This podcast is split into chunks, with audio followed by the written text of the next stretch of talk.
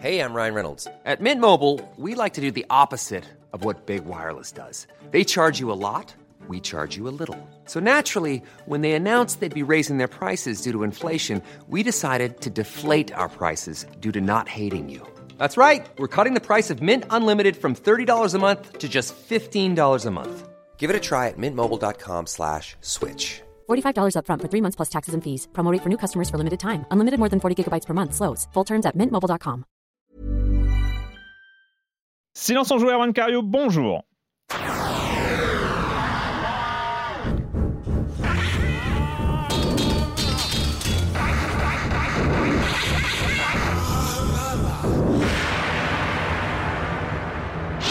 Au programme cette semaine, on va parler de Resident Evil 3, le remake. Et oui, on l'a vu en avance. Enfin, pas moi, mais il y a des gens qui l'ont vu en avance. Euh, on va parler de euh, The Longing et on finira par Blood Roots. Voilà, petit programme, mais c'est vrai qu'on a, on a enchaîné, je pense, euh, je sais même pas combien d'émissions, 4, 5, 6, environ une heure et demie. Ça fait quand même beaucoup, donc on va essayer de, de recompacter un peu. On est presque à jour avec 2019.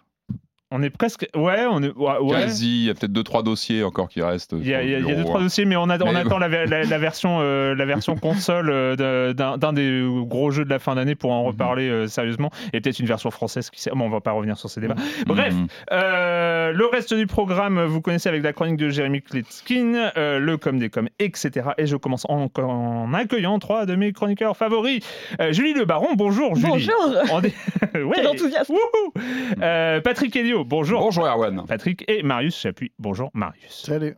On commence, alors selon ma liste, on commence avec toi Patrick. Oui, avec, euh... adjugé, vendu, c'est fait. Euh, le 6 mars, c'était la fin de la mise en vente aux enchères de la Nintendo PlayStation. Non, non, hmm, ce n'est pas hmm. une erreur de nom, c'est bien, c'est bien son nom, à cette, euh, cette étrange bestiole, euh, une sorte de chaînon manquant hein, qui a fait pas mal parler d'elle il y a quelques, quelques semaines, hein, lorsque on a appris qu'elle était mise aux enchères. Bon, pour rappeler un petit peu le contexte, cette machine, c'est une sorte d'ovni, hein. c'est une machine rescapée de, de, laboratoire, une machine de... Un prototype. Un prototype qui a été euh, construit, alors il y a eu 200 exemplaires environ à l'époque, euh, de cette... Euh, c'est l'époque où Nintendo se rapproche de Sony en leur disant, voilà, vous allez nous préparer un lecteur de CD-ROM pour la, la, Super Nintendo à l'époque, et puis ils avancent ensemble sur ce projet qui se matérialise aussi sous la forme d'une machine hybride, on va dire la Sony, enfin la, Nintendo PlayStation, qui donc est un mix entre une Super Nintendo euh, boostée avec un mmh, lecteur CD-ROM mmh. intégré. Donc voilà, cette machine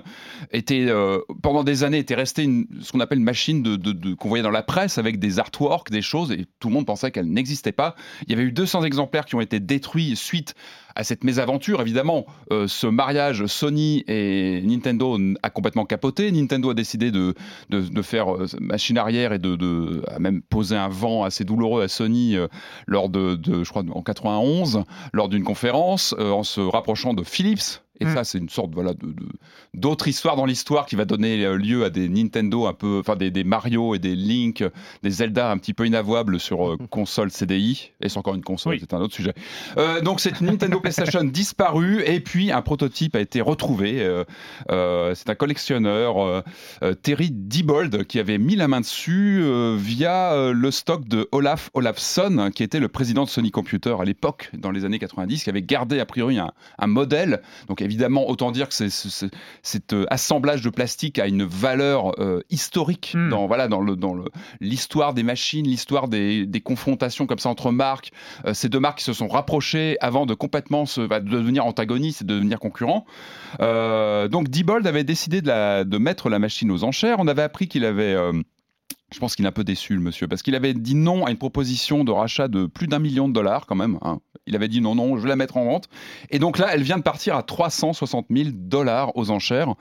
Euh, c'est un certain Greg McLemore qui l'a acheté, un fondateur de Toys.com et Pets.com, euh, qui devient donc le propriétaire de cet objet de, de collection. Alors, moi, je suis toujours un peu. Ça m'ennuie toujours qu'on mette tu vois, une étiquette, une valeur comme ça marchande sur un, objet, quand même, qui est pour moi un objet de collection. Et je, reviens toujours sur cette, citation d'un archéologue bien connu sa place est dans un musée. Donc, a priori, euh, ce Mac Limor a l'ambition de créer un musée, donc tant mieux, c'est plutôt une bonne idée. Je pense que ah, voilà, l'acte de propriété de la machine, qu'elle soit euh, un collectionneur richissime qui va, c'est peut-être, il y a peut-être aussi un besoin de la, de la, comment dire, de la, de l'entretenir, de la, voilà, de la. Est-ce qu'elle marche? Oui, euh, il y a des vidéos qui sont sorties justement. Euh, non, parce que ouais, mais J'en avais parlé chez nos amis de, de Retro on, on met quel CD dedans? Euh, alors, elle lit les CD audio, je crois. Il y, y, a un YouTuber qui. D'ailleurs, c'était amusant ces vidéos où tu voyais ce, ce propriétaire qui était à côté d'un. J'ai plus le nom de ce, ce YouTuber euh, high-tech connu pour justement euh, hmm. travailler sur des, des, des, machines comme ça, faire du bidouillage. Et tu avais le, donc le propriétaire qui avait un œil très très inquiet sur l'ouverture de cette machine, le déballage. Et, elle fonctionne. C'est vraiment. C'est pour ça qu'elle est passionnante, elle est fascinante parce que c'est un prototype. La, console rétro à 300 000 boules, tu fais attention. Quand ouais, c'est ça. Est-ce que tu as envie de l'utiliser derrière bah, Regardez ces vidéos, on pourra remettre le lien si vous voulez. Elles, sont, elles sont fascinantes parce que voilà, on voit le, propriétaire très inquiet de voir l'ouverture, les plastiques qui. Bah, parce que c'est du prototype, donc c'est une machine assez fragile. Mais encore une fois, c'est un objet, voilà, un objet rare et qui, qui, doit être expliqué, qui doit être montré, qui doit être. C'est un objet assez fascinant euh, qui n'a pas existé en série, donc qui est d'autant plus, euh, d'autant plus. De trace de multivers. Euh, ouais, c'est dans, une dimension parallèle. On, joue tous sur Nintendo PlayStation 2 ou 3 ou 4 ou 5. et donc voilà, c'est évidemment que c'est fascinant et c'est très bien qu'elle ait survécu. En tout cas, que cet exemplaire-là ait survécu. Et on imagine à ces centaines, a priori, hein, c'est ce que j'ai lu sur certains sites, des, centaines d'exemplaires avaient été produits en prototypage, ont été détruits. Donc voilà, c'est. Ils ont été euh, enterrés dans un désert. Bah cassés à, coup de massue parce que je pense qu'il y avait aussi un, des, euh, des, clauses de confidentialité sur des machines comme ça, les prototypes. En général, tu les détruis pour pas, pour pas que ça. Tu voulais parler, tu voulais parler d'un anniversaire. Oui, bah, bah, je pense que toutes les semaines, on va pouvoir faire un anniversaire. Hein, bah, euh, vu, vu, nous, nous, rentrons dans des, dans des phases cycliques. Nous sommes en 2020, donc voilà, les années commencent à, à passer. On, passe, on parlait de la PS2 euh, au Japon. les années passées avant hein, aussi. Oui, oui, c'est vrai, mais là, donc là, on, nous sommes observateurs, témoins de ce passage de décennies même à vitesse grand mhm. V. Alors moi, c'est une vidéo que j'ai reprise sur, sur Twitter cette semaine qui m'a fait marrer de la revoir parce qu'elle avait pile 20 ans. Je crois que elle date du 10 mars 2000. Euh, c'est lors de la GDC, la Games Developer Conference. C'est la présentation en avant-première de la Xbox par Bill Gates himself qui vient présenter euh, donc la machine, le concept. Alors la machine, attention, c'est pas la, la Xbox euh, pavée qu'on connaît, c'est mm. la fameux, le fameux X métallique mm. qui, je crois, maintenant est dans le musée Microsoft de Seattle. Il me semble, je crois qu'ils l'ont gardé, ils l'ont ils l'ont mis en avant. Donc il est avec Seamus Blackley qui vient présenter. Euh, alors non, pas, on est à la GDC. Donc la GDC, on est du B2B, on est plutôt pro, c'est-à-dire qu'on n'est pas à montrer des jeux qui vont sortir. On est en plus très en amont du lancement de la console. On est sur des, des avalanches de chiffres, euh, de promesses de ce que pourront, hmm. de ce que pourra proposer cette fameuse Xbox qui a son nom. Par contre, le nom est, bien mis en avant. Euh, le concept, alors voilà, Nvidia qui travaille dessus, etc. C'est 40 minutes de, de, vidéo, donc plutôt pour les pros. alors il y, a des, y a des. Ce qui est intéressant quand on revoit la vidéo, elle a quand même 20 ans, mais elle est assez, elle est assez visionnaire, elle est, elle est intéressante à revoir, à écouter, parce que Bill Gates parle de pas mal de choses qui sont dans notre quotidien d'aujourd'hui, mais vraiment, euh, il parle de télécharger des démos, euh, il parle évidemment beaucoup du disque dur hmm. qui est en série sur la Xbox, c'était la première, il y avait eu quelques, quelques essais, notamment PS2 avait eu un disque dur, mais euh, comment dire, optionnel, donc qui n'était pas intégré à la machine. Il le dit d'ailleurs, c'était une des décisions les plus difficiles à prendre d'inclure de, un disque dur de 8 gigas dans la machine, parce qu'évidemment, il y a des coûts, etc. Donc, mais il dit que ça ouvre plein de portes, télécharger des démos, avoir accès à des sauvegardes via quasiment des univers persistants, puisque la machine, via le disque dur, enregistre pas mal de données plus que sur euh, les, des, supports, euh, des supports euh, fixes. Mais c'était le, il y avait le Xbox Live, enfin c'était dès la Alors c'est un peu plus tard, hein, le Xbox Live. Je crois que c'est 2002. oui, mais c'est arrivé sur cette Et ça arrive, évidemment, la Xbox, elle défriche pas mal de hmm. choses. Et surtout, ce qui on voit très bien qu'il communique pas mal pendant la conférence sur l'environnement Windows, qui est rassurant. Hmm. À un moment où la PS2 arrive, fait beaucoup de bruit, mais on sait qu'elle est compliquée à, maîtriser la, la, la, PS2. Donc il y a aussi cette réplique de Microsoft. L'avenir va lui donner tort. Qui, hein. qui, qui, voilà, qui, mm. communique beaucoup sur le sur l'environnement Windows. Bon après, 20 ans après, euh, mine de rien, c'est qu'on pouvait rigoler à voir Bill Gates euh, faire ses mouvements euh, de main pour présenter sa machine, etc. N'empêche qu'aujourd'hui, ils sont toujours là, et, Ils, ont, ils poussent des bras. Et quand on voit le Game Pass, on se dit qu'ils ont quand même réussi, justement, avec cette avance sur les services, sur le côté euh, connecté, à, bien, à, bien, à bien se faire une place dans le jeu vidéo.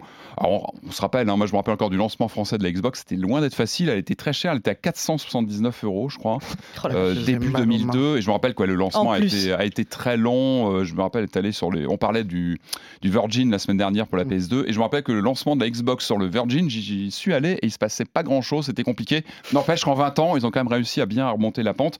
Je vous Bah. invite vraiment. Alors, la- le GDC, euh, il y a une, une rubrique vidéo. Euh, le non, alors là, GDC ouais, je Volt. défends à, à 100%. Allez voir ces Toutes vidéos. les vidéos de la GDC Alors, sont géniales. Les, Ah, je suis les vidéos de la ouais. GDC C'est sont c'est des moments indispensables et tu as une rubrique GDC Vault Ouais, où tu as toutes les conférences largement. toutes les conférences des, des anciens game designers, voilà, le créateur de Loom, le créateur de Gauntlet, le créateur. Mais c'est dingue. Et t'as, t'as- c'est un vrai trésor, le Vault. Mm, hein, mm, le- mm. il porte très bien son Ah nom. oui. GDC Vault. Alors voilà, une vidéo comme ça avec Bill Gates, bah, c'est génial à regarder parce que tu apprends toujours. Ah oui, je vous ai pas parlé, à la fin, tu as plein de guests. Ouais, non Tu des gens de Rockstar, tu des gens d'Infogrames qui apparaissent en fin de vidéo pour justement parler des promesses de l'Xbox. En tout cas, GDC Vault, allez-y, c'est Ouais. vraiment un, C'est un vivier. Vous pouvez. euh, Non, mais c'est vrai. Faire des heures c'est de- le truc de- qui m'a le plus embêté avec l'annulation de la GDC, c'est que dans quelques semaines, on n'aura pas les Bah, vidéos de toutes les Mm. conférences. Il y a quand même Euh, la vidéo pour moi que je regarde mais régulièrement, c'est le Lucasfilm, euh, les Lucasfilm Years. Ce sont tous les, les pontes de Lucasfilm hein, Games Mhm. de l'époque qui sont rassemblés. Ron Gilbert, euh, David Mhm. Fox. Mhm.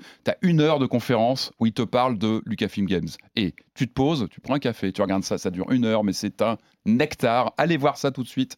Euh, GDC Vault, je crois On on- il y a une vidéo, enfin il y a une une chaîne YouTube avant. officielle. On va faire une émission avant. Bah, on peut, hein, mais- Euh, Marius, euh, c'est l'arrivée euh, assez inespérée en fait euh, de d'un jeu sur euh, sur PC. Inespéré, inattendu, parce que ça Inattendu. a trois ans, c'est pas non plus. qui te euh, tient à cœur. Mais ça te tient à Et cœur. non, et ça me tient pas à cœur parce que ce jeu-là, je ne l'ai pas fait jusqu'à euh, jusqu'aux dernières vacances où j'ai passé 50 heures de façon complètement étonnante sur euh, Horizon Zero Dawn, Mm.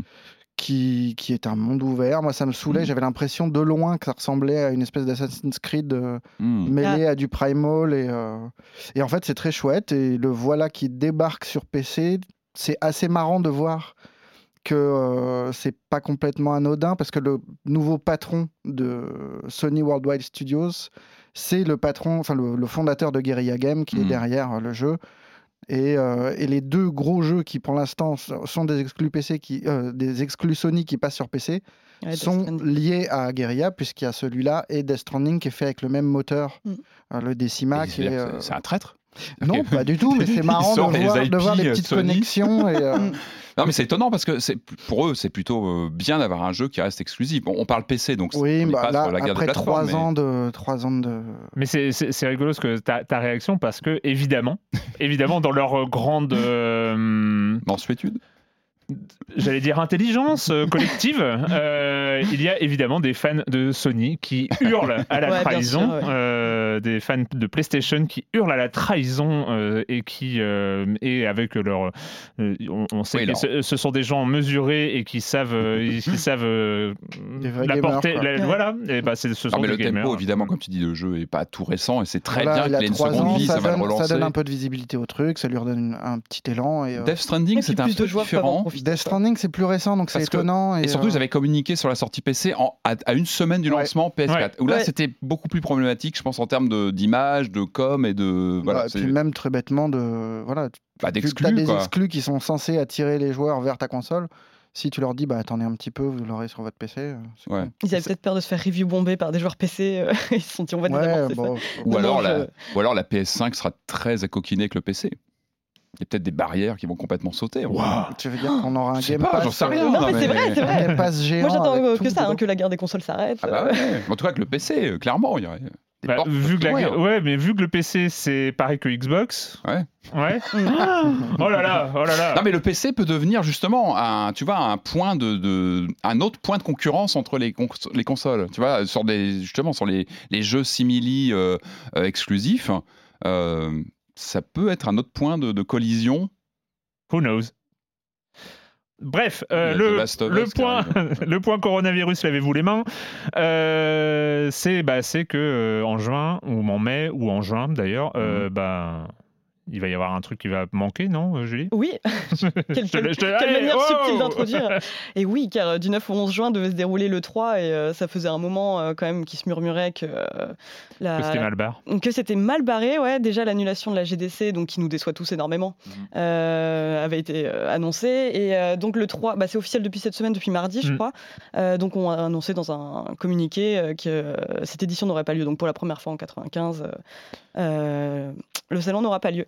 Et plusieurs éditeurs ont rebondi, ont rebondi derrière pour, euh, pour dire qu'ils allaient faire leur conférence en ligne. Mhm. Mhm. Et euh, moi, ce que je me demandais d'un point de vue euh, plutôt néophyte par rapport à vous, c'est euh, est-ce que, enfin moi, ma vision de l'E3, en fait, ça a toujours été la grande messe du jeu vidéo où se retrouvent euh, donc des joueurs, des fabricants, des développeurs qui montrent, euh, qui, mon- qui montrent leur jeu à venir. Et euh, j'avais l'impression qu'au-delà de quelques euh, apparitions impromptues de Keanu Reeves ou Ikumi Nakamura qui étaient euh, assez amusantes, il n'y avait pas grand-chose. C'était un, c'était comment dire une grosse foire. euh, et je me demande si ça constitue réellement une grande perte en fait pour vous, euh, sachant qu'on pourra assister à toutes les conférences en direct. Ouais, alors. euh, quoi sert je, le je 3, en suis fait néophyte par rapport à vous. Alors, déjà, on n'est pas si vieux que ça. hein, Non, pardon, de, pardon. euh, de bien nous replacer euh, dans notre contexte de Non, non, non. Ok, enfin, boomer. Allez.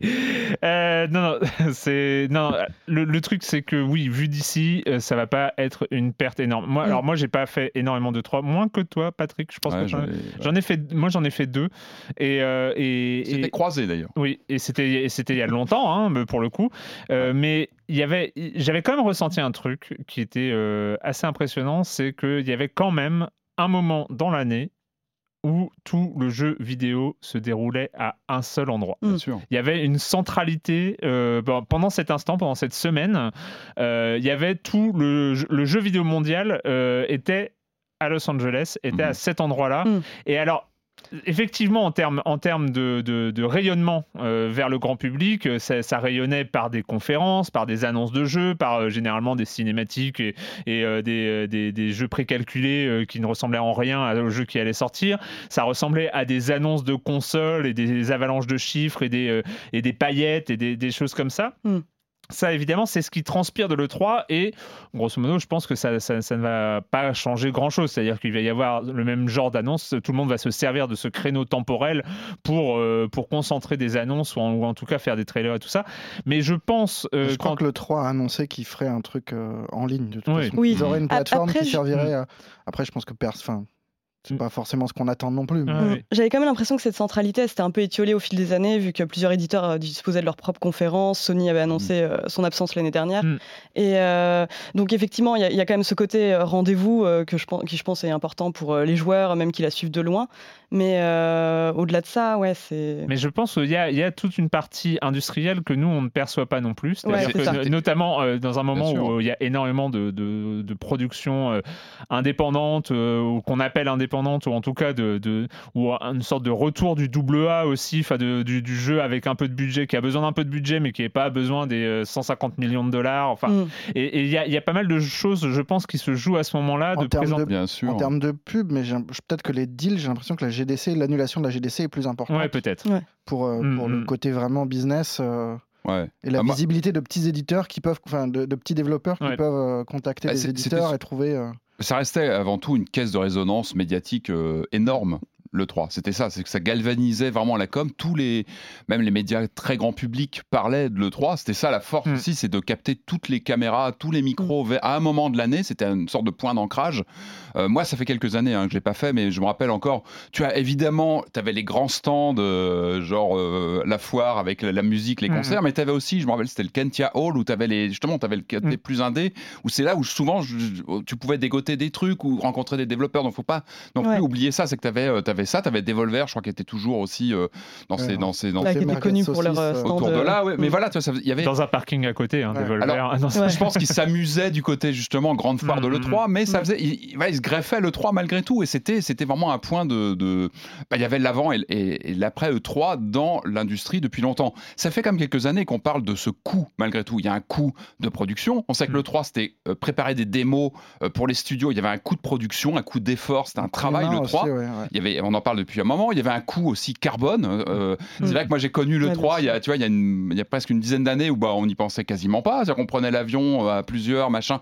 Aujourd'hui, tu es obligé de penser à tout ça, à penser à ce, Mm, mm, mm, mm. tu vois, au coût euh, qu'a un, un- un salon comme ça. Est-ce qu'il est encore vraiment dans l'air du temps? Alors là, c'est un accident. Évidemment que c'est une mauvaise nouvelle qu'il soit annulé cette année parce que c'est, encore une fois, c'est un point d'ancrage. C'est, euh, en plus, c'était quand même une édition qu'on attendait particulièrement. Le Oui, 3 ça de- vient après quelques E3 de transition entre Ouais, était en transition. Donc le 2020, tout le on moins vraiment excité. comme. C'était le euh, 3 des nouvelles consoles. hein. Comme euh, champagne, Ouais. euh, les annonces euh, vraiment formelles de nouvelles machines. Mm, mm, mm. Euh, alors, même si Sony euh, n'était pas dans le coup, mais bon, voilà, il y avait, y une dynamique, on s'attendait à ça. Et puis même côté presse, enfin, euh, suivre les conférences, on savait que tout se passait à un moment donné. Donc oui, il y avait un temps fort de l'année, clairement, et ça, ça va manquer, clairement, en termes de, tu vois, d'impact et de caisse de résonance de, de l'industrie, notamment. Mais il faut pas être nombriliste. Hein, on- c'est, c'est- le monde entier là qui est en train de, Mhm. de- de- voilà, de se prendre à des, des- des vraies sûr, questions ouais. sur les JO, sur enfin voilà le jeu vidéo c'est parmi d'autres choses mais à notre niveau dans l'industrie du jeu vidéo on peut imaginer l'impact le 3 c'est évidemment un voyant c'est un symbole mais on peut imaginer si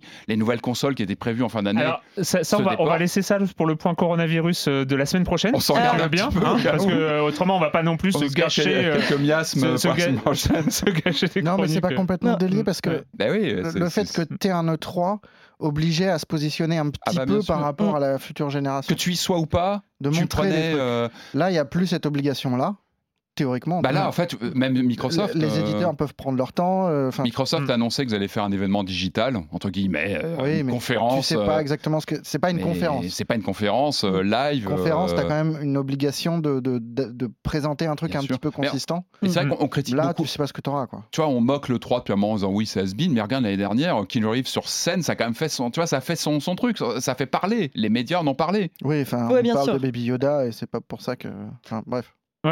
Ouais, Ça fait vendre, je pense. Mais euh, oui, et puis de ça, alors moi le, le truc c'est que je ne crois absolument pas à l'événementiel euh, numérique. hein. Mm. Euh, je pense que tout va être dédié sur plusieurs semaines, qu'il Ouais. n'y aura pas de concentration d'annonces euh, pendant Mm. le 3 aurait dû avoir lieu cette semaine. Donc, Nous allons faire que parler jeux vidéo. Un- Non, ça- ouais, ça n'arrivera pas, 17h, euh, 18h. ouais, voilà, bah non, parce qu'en plus, c'était le risque. C'est Ouais. un exercice hostile, le 3. Pour, on l'a on l'a connu à la génération précédente. Rappelez-vous, euh, Mm. Xbox One qui dit nous, les jeux, il va falloir se connecter une fois par, euh, par Mm. semaine ou par mois. Non, une fois par jour. Une fois par jour. je- Et euh, PS4 qui arrive, euh, tiens, je te prête mon jeu. Rappelez-vous de cette séquence Ouais. qui avait, qui avait fait beaucoup de mal à Microsoft à l'époque. Ça a aussi fait peur, je pense, à ce côté, euh, les conférences qui se suivaient l'une derrière l'autre. Il y avait un côté carambolage qui pouvait faire très mal sur une petite erreur. Tu pouvais le payer pendant une génération entière. Donc là, Alors, finalement, on va il n'y revenir avait, sur pas- il y quelque avait chose. pas que ça. Hein. Il payait pas juste ce, petit carambolage-là. Mais c'est le symbole. symboliquement, C'est le symbole fort. de cette séquence qui a vraiment fait beaucoup de mal. Euh, donc il ne se passera pas le 3, il s'est passé des choses. Il s'est passé des choses dans les jours qui se sont déroulés, là, cette semaine. Là, là, là, il s'est passé des choses qui n'ont pas été annulées. Euh, Qu'est-ce qui s'est passé ces derniers jours? Il s'est passé par exemple la Game Jam d'Arte. Euh, la Game Jam d'Arte qu'on nous n'avons pas annoncé, je crois, la semaine dernière. C'était peut-être une erreur, c'était sans doute une erreur. Euh, c'était ce week-end, la Game Jam d'Arte. C'était 10 équipes de 6 personnes qui devaient travailler, évidemment, le principe des Game Jam pendant 48 heures, sur un jeu avec la thématique 7. Pourquoi Arte 7 c'était la 7 avant Arte. Euh, bref, euh, donc, euh, et, et donc il y a une dizaine de jeux qui sont tous disponibles en version évidemment non finalisée, mais avec pas mal de concepts assez rigolos, beaucoup de multijoueurs cette année. Il y a des, des jeux qui se jouent à plusieurs sur le même clavier. On peut citer, enfin donc il y a Eras- Erascreen, ce qui était qui est une sorte de, de, de visual novel en, enquête, je crois. Mhm. Seven Generations, qui est assez rigolo, il faut superposer des couleurs euh, sans qu'elles se croisent, c'est c'est assez marrant. Euh, Il y a le Match Me If You Can qui est très beau, mais qui se joue à 4, donc j'ai pas pu tester, euh, mais on doit faire se reproduire des lapins en fonction de couleurs à 4 joueurs, c'est assez marrant. Euh, bref, The Ma- c'est- dispo gratuitement sur le site. hein. c'est dispo gratuitement. Il y, a, il y a une page Itch.io euh, là-dessus, donc vous pouvez aller voir. Euh, autre euh, événement, euh, cette semaine, il y avait euh, le, le week-end dernier, entre du 6 au 8 euh, mars, c'était à l'occasion de la journée euh, pour le, euh, le droit des femmes, international pour le droit des femmes. Il y a eu, euh, un, marathon Women in Games sur Twitch.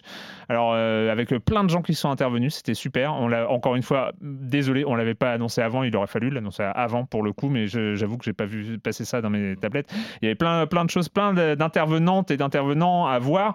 C'est encore disponible sur Twitch, la vidéo, sauf qu'elle fait 47 heures. Hein, voilà, donc euh, elle, marathon. elle est pas découpée en Si vous êtes séquences. confiné, bon. Si, euh, si- voilà, et si on est confiné dans les jours à venir, vous pouvez re-regarder euh, le, euh, marathon Women in Games.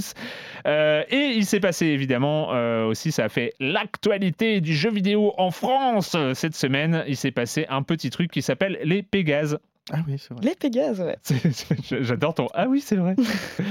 Euh, alors, le fait est que autour de cette table et ailleurs, euh, bah, on, on est pas, pff, on est assez indifférent à, à- à ce genre d'événement. Euh, alors, j'ai été très étonné de plein de gens qui ont trouvé ça important, en fait, mais ils ont le droit.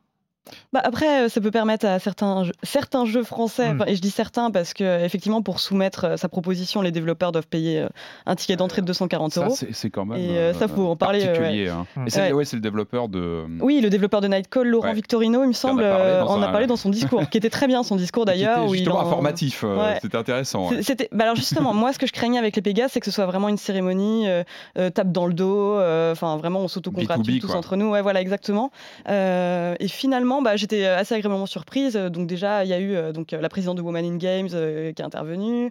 Il y a aussi eu euh, bah, donc ce fameux discours de Laurent Victorino euh, qui a pu en placer une pour son éditeur euh, Raw Fury et dire euh, voilà, merci euh, de placer le bien-être de vos développeurs avant, euh, avant vos profits, ce qui n'est pas le cas de tout le monde. Mm. Et ça, c'était, ça fait du bien à entendre en fait. Ouais. Et euh, bah, donc en gros, ce que je voulais dire, c'est qu'il y a certains jeux euh, français dont j'avais pas entendu parler auparavant. Mm, Bien sûr, donc il y a eu le triomphe de Black Tail qui est tout à fait mérité à mon sens, Euh, mais euh, j'ai pu en tout cas apprendre l'existence de certains jeux français que je connaissais pas. Ah, pareil. Après, on peut s'interroger effectivement sur la, la manière dont est conçu, euh, enfin comment est-ce qu'on devient académicien, comment est-ce qu'on peut euh, soumettre son jeu. Euh, voilà, ça c'est les, les choses que je trouve questionnables pour l'heure, mais Ça et la coexistence avec les Ping Awards aussi. Je sais pas trop comment ça va se passer. Oui, Mm. c'est-à-dire que là, nous avons donc le Pégas qui était l'événement du CEL, euh, donc syndicat des éditeurs de logiciels de loisirs, Mhm. et euh, les Ping Awards qui sont l'événement du syndicat de- du regroupement des studios, enfin de comment ça, la, la- la FJV. la- voilà. Euh, après. Moi, j'avoue que oui, j'ai- du mal à m'intéresser à ce genre de choses. Je, je ne trouve aucun intérêt. euh, après, je ne blâme pas ceux qui s'intéressent à, à ça. Mm. Euh, effectivement, euh, Plague Tale Innocence euh, a tout raflé, d'après ce que j'ai vu. Euh, Il y a euh, donc Night Call qui a gagné je ne sais plus trop quoi, le jeu indé, euh, le je jeu indépendant. c'est, je trouve, Indépendant Life is Strange a juste français. l'excellence narrative, Ouais. six nominations. Ouais. Il méritait d'autres trucs. mais Ouais. bon. Et euh, premier jeu vidéo sur un pas fragile, c'est voilà bon. Euh, étudiant. Il y a le un, un jeu étudiant, le- il y a le jeu indé étranger. Alors ça aussi c'est très très étrange quand même. Enfin on a des palmarès comme ça avec euh, les étrangers, les Français et en Ouais. même temps, enfin c'est- très Ouais. très bizarre. Enfin Ce qui était euh, étonnant aussi, c'était les catégories dans lesquelles étaient nominés euh, Dead Cells, je crois. C'était euh, Jeu meilleur jeu mobile. mobile et Ouais. meilleur service. euh, Ah oui, jeu plus. Bah, service. ça, faisait ouais. vraiment, Alors, ça faisait vraiment on récupère le jeu de l'année précédente et on le recasse quelque Ouais, part. c'est ça. Ouais. voilà. Il y a Mais eu bon. euh, Jeanne Rousseau qui a gagné la personnalité de l'année. Mm. Yves Guillemot, président d'honneur. Ouais. Enfin, qui a eu le, non, le prix d'honneur. Et Sayonara Wild Earth. Ah oui, c'est vrai. Ouais, ça, j'étais très contente qu'il gagne le meilleur jeu étranger. ouais. Et Simogo d'ailleurs qui a cette semaine euh, signé un deal long Avec terme Annapurna. avec Annapurna. euh. ah cool. C'est une excellente être- nouvelle. Trop bien, trop bien. Bon bah voilà, c'est l'occasion d'avoir des bonnes nouvelles de Say- des gens de Sayonara Wild. Bon bref, euh, c'était très bien. euh, bravo à ceux qui aiment bien ce genre de, de choses. Après moi, les cérémonies et les prix, j'arrive toujours pas à comprendre l'intérêt. Mais euh, Bah, disons que c'est des milieux qui sont. Enfin, ça donne un peu de visibilité à- aux jeux français. C'est ça ne- le seul Ouais. intérêt de ce genre de ça. truc, c'est de pointer quelques jeux. Basta. Et puis de mettre Ouais. un petit sticker en plus sur ta je- boîte je pense après. que ça euh, fait, ça fait plaisir aux développeurs quand tu es, t'es invité sur ouais. scène et reconnu pour ton boulot. C'est voilà. Mm. Après, moi, c'est vrai que je m'en contrefous, mais d'une violence. J'ai pas regardé la cérémonie. et- Ouais, moi non plus, Je j'ai regardé pas, et voilà. euh. Ouais. Ouais, et puis euh, enfin, il y, a- il y a toujours ce- ce- cet énorme problème que je vois à, à chaque fois sur ce genre de choses de la reconnaissance. Le jeu vidéo euh, cherche sa reconnaissance, il veut être reconnu, machin, euh, reconnu par qui, par quoi par- Oui, mais c'est. le côté Pour suivre institutionnalisation. un de- peu la même chose dans la bande dessinée, Ouais. t'as- t'as ce- t'as des- régulièrement ce besoin de, de reconnaissance institutionnelle ou de ouais, d'exister de- vraiment, quoi, Mm. d'être Ouais. un truc à part entière. Pour euh, euh, Plague Tale, c'est une bonne chose. Je sais pas où en sont les ventes. euh, En vrai, Tale, est-ce que c'est l'enjeu il est pas plus mondial que français? Parce Ah bah, que le truc ouais. a tellement Évidemment. bien marché, enfin, Ouais. en tout cas, a été tellement bien accueilli que. Ouais, après, je sais pas si. euh, Alors, euh, bah c'est le moment. allez, on a on a eu le temps, mais quand même, hein, faut pas. Euh, bref, le, le- quand même le com des com de la semaine dernière. euh, alors, il y a eu pas mal de réactions, notamment sur les doublages des personnages sur euh, Final Fantasy VII, hein, qu'on a pu découvrir à l'occasion de la démo, euh, notamment le, ce personnage de Barrett. hein, donc, euh, pas mal de réactions assez équivalentes à celles qu'on a eues ici. Et quand même, et quand même, parce que c'est un sujet important, et ces sujets importants, il faut en reparler. On a parlé des jeux de skate. Hein, Marius. Oui, oui, après, bah, après, après la série jeux de tennis qui nous a fait quand même euh, une fait bonne partie de, gueule. de 2019, on va parler des jeux de skate où on a dû sortir le fait oh il n'y a plus de jeux de skate, ça n'existe plus. Évidemment, Ça un- existe, mais c'est plus des jeux euh, mainstream comme, euh, comme ont pu Et l'être Tony Hawk. Tony Hawk. et Tony Hawk, et bah Tony Hawk, il revient et ça on le savait, on on pff, on n'avait pas Non, suivi en fait, on- on on n'avait pas suivi. Donc Tony Hawk revient normalement à la fin de l'année. Euh, Euh, sur euh, Next Gen et compagnie, alors, on peut imaginer. Ouais, je sais pas. Euh, et, so- et donc, mais quand même, on a une intervention donc, de Étienne Mineur, le Étienne Mineur, euh, qui nous dit euh, bon, un peu à côté de la thématique de cet épisode, mais euh, Erwan, donc tu as parlé des jeux de skate qui avaient disparu. Donc eh oui, c'est moi, donc hein, je me retrouve à la place. C'est vrai que c'est toi. Oui, c'est moi, c'est moi. je, je raconte des conneries quand même, c'est ouf. Euh, il y a actuellement un petit revival des jeux de skate avec Skater XL, Dizzy Day Studios et aussi Session euh, de Creature Studio qui ont tous deux repris la logique de skate de EA Black Box. On simule le placement des pieds via les deux joysticks de la manette. Les deux jeux qui sont encore en développement sont très ardus et frustrants au début, comme le skate dans la réalité d'ailleurs. Mais une fois la logique maîtrisée, le comportement du skate est basé sur un moteur physique, c'est extrêmement plaisant et on cherche la bonne ligne, on essaye les enchaînements de plus en plus ardus. Et sinon, dans les sports de glyphes, en arrivant à reproduire de vraies sensations, il y a sur mobile le très étonnant Grand Mountain Adventure, pas du tout basé sur des figures, mais sur l'exploration de nouvelles pistes, la découverte de passages improbables et toujours à la recherche de la ligne parfaite. Et effectivement, euh, bah, on apprend hein, dans les forums de Silence on Joue qu'il y a aussi, euh, par exemple, euh, Palmer qui nous rappelle que euh, l'événement de l'E3 dernier, c'était Skatebird. Donc, a priori, non, c'est avec un smiley évidemment hein, à, à cette phrase-là, mais euh, pour dire qu'il y a euh, peut-être autant de production de skate qu'il y a de production de jeux de tennis. Hein voilà, non, c'est. Ouais, mais moi de mon temps, on jouait à SSX et à Tony Hawk et c'était Eh ouais. cool. Et maintenant, je. Bah, dans, un, dans, dans autre poste, euh, Étienne dit d'ailleurs que euh, pour la sortie donc de, de, de, de Tony Hawk, hein, donc qui devrait arriver sans doute euh, dans cette année, euh, il espère qu'ils vont reprendre euh, en termes de philosophie le placement des pieds, et la- la- parce qu'en fait bon, mais c'est peu probable parce que Il n'y avait pas eu un accessoire inavouable euh, à une époque? C'est Genre skate en plastique. Board, euh, ouais, Ça me dit quelque chose. c'est pas, on n'appelle pas ça la Wi Fit? Non, non, je crois qu'il me semble qu'il y avait un truc à vérifier. Je pense qu'Étienne doit bien le savoir, il faudra qu'on en reparle avec Étienne. Il revient de Allez. nous voir un de ces quatre. Bah oui, bien sûr, évidemment. Euh, allez, c'est le moment de parler, euh, de parler des jeux. euh, et on va commencer bah, par un jeu qui va sortir, je crois, euh, arrêtez-moi si je me trompe, mais en avril, Début avril. euh, début Ah, Le 2 ou avril. le 3 avril euh, 2020. Voilà, euh, on- la- le remake de numéro 2 avait quand même fait sensation l'année dernière, début, euh, début 2019. Euh, ça avait été un, même un des jeux marquants euh, de, de l'année. C'était évidemment le remake de Resident Evil 2. Et là, c'est Resident Evil 3 Nemesis qui revient. I'm with the Umbrella Biohazard Countermeasure Service. EBCS for short. This city is completely cut off, isolated. We need help. My men cannot do this alone. The town's crawling with those freaks. No chance of fighting our way out of the city. Why is she here? She's unreliable. It's me he's after. I'll buy you some time. Hey, wait! Wait, Jill! Resident Evil 3 Nemesis, euh, c'est le tournant. Si je, je vais peut-être raconter une énormité, mais j'ai l'impression que c'est un peu le tournant jeu d'action euh, un peu de, de, de- de la série. Julie, ça fait déjà quelques temps que tu euh, as pu y jouer. euh, tu, as- non, de- en termes de Ah oui, preview, oui. ce qu'on appelle en. Oui, c'est vrai. je suis allée le voir en février dernier. Hum. J'ai eu l'occasion de. J'ai des frissons rien qu'à entendre Ah. la voix de Jill Valentine. Mais en fait, j'ai juste joué aux deux premières heures de Mhm. la campagne solo. Euh, bah, pour resituer un peu, moi j'avais énormément aimé, enfin c'était vraiment un de mes jeux préférés de l'année, euh, le remake du 2. Hum. Et euh, je pense que sa réussite était en grande partie due au fait que euh, c'était un vrai remake, enfin de Mm. bout en bout. euh, c'était pas un jeu qui reposait uniquement sur la, la fibre nostalgique. Il y avait vraiment un apport euh, assez considérable, tout en préservant l'essence de l'original, ce qui est euh, ce qui était largement dû au fait aussi que euh, une partie de l'équipe originale travaillait sur le remake. Là, on sait que ce sera le cas aussi. Euh, là, par exemple, le directeur de jeu, euh, donc euh, Kiyohiko Sakata euh, donc, euh, était programmeur en chef euh, sur Mm. l'original. Il travaille sur la franchise depuis sa création. A priori, on est entre de bonnes mains. Et euh, ce que j'ai pu constater en jouant aux premières heures, déjà, c'est que la recette, enfin la formule qui marchait euh, sur euh, le remake du 2 est appliquée euh, ici à la lettre. Enfin, je veux dire, on retrouve beaucoup d'éléments qui étaient très agréables dans le 2. Et j'entends par là, par exemple, la carte dynamique qui peut être Mm. très très utile, qui nous permet donc de voir où sont les objets, euh, les salles à explorer, euh, et ça peut être très très pratique dans un survival horror. Euh, à cela s'ajoute aussi le fait que un des trucs qui m'avait plus frustré dans le 2, euh, c'était le fait que le couteau était. Bon, était usable. Là, ce ne sera pas le cas, heureusement. On pouvait aussi euh, l'oublier dans le crâne d'un zombie euh, et euh, se retrouver dans la merde pendant tout le reste de la partie. Là, euh, ce sera plus le cas. euh, on, peut faire toute une partie au couteau, euh, ça a été confirmé.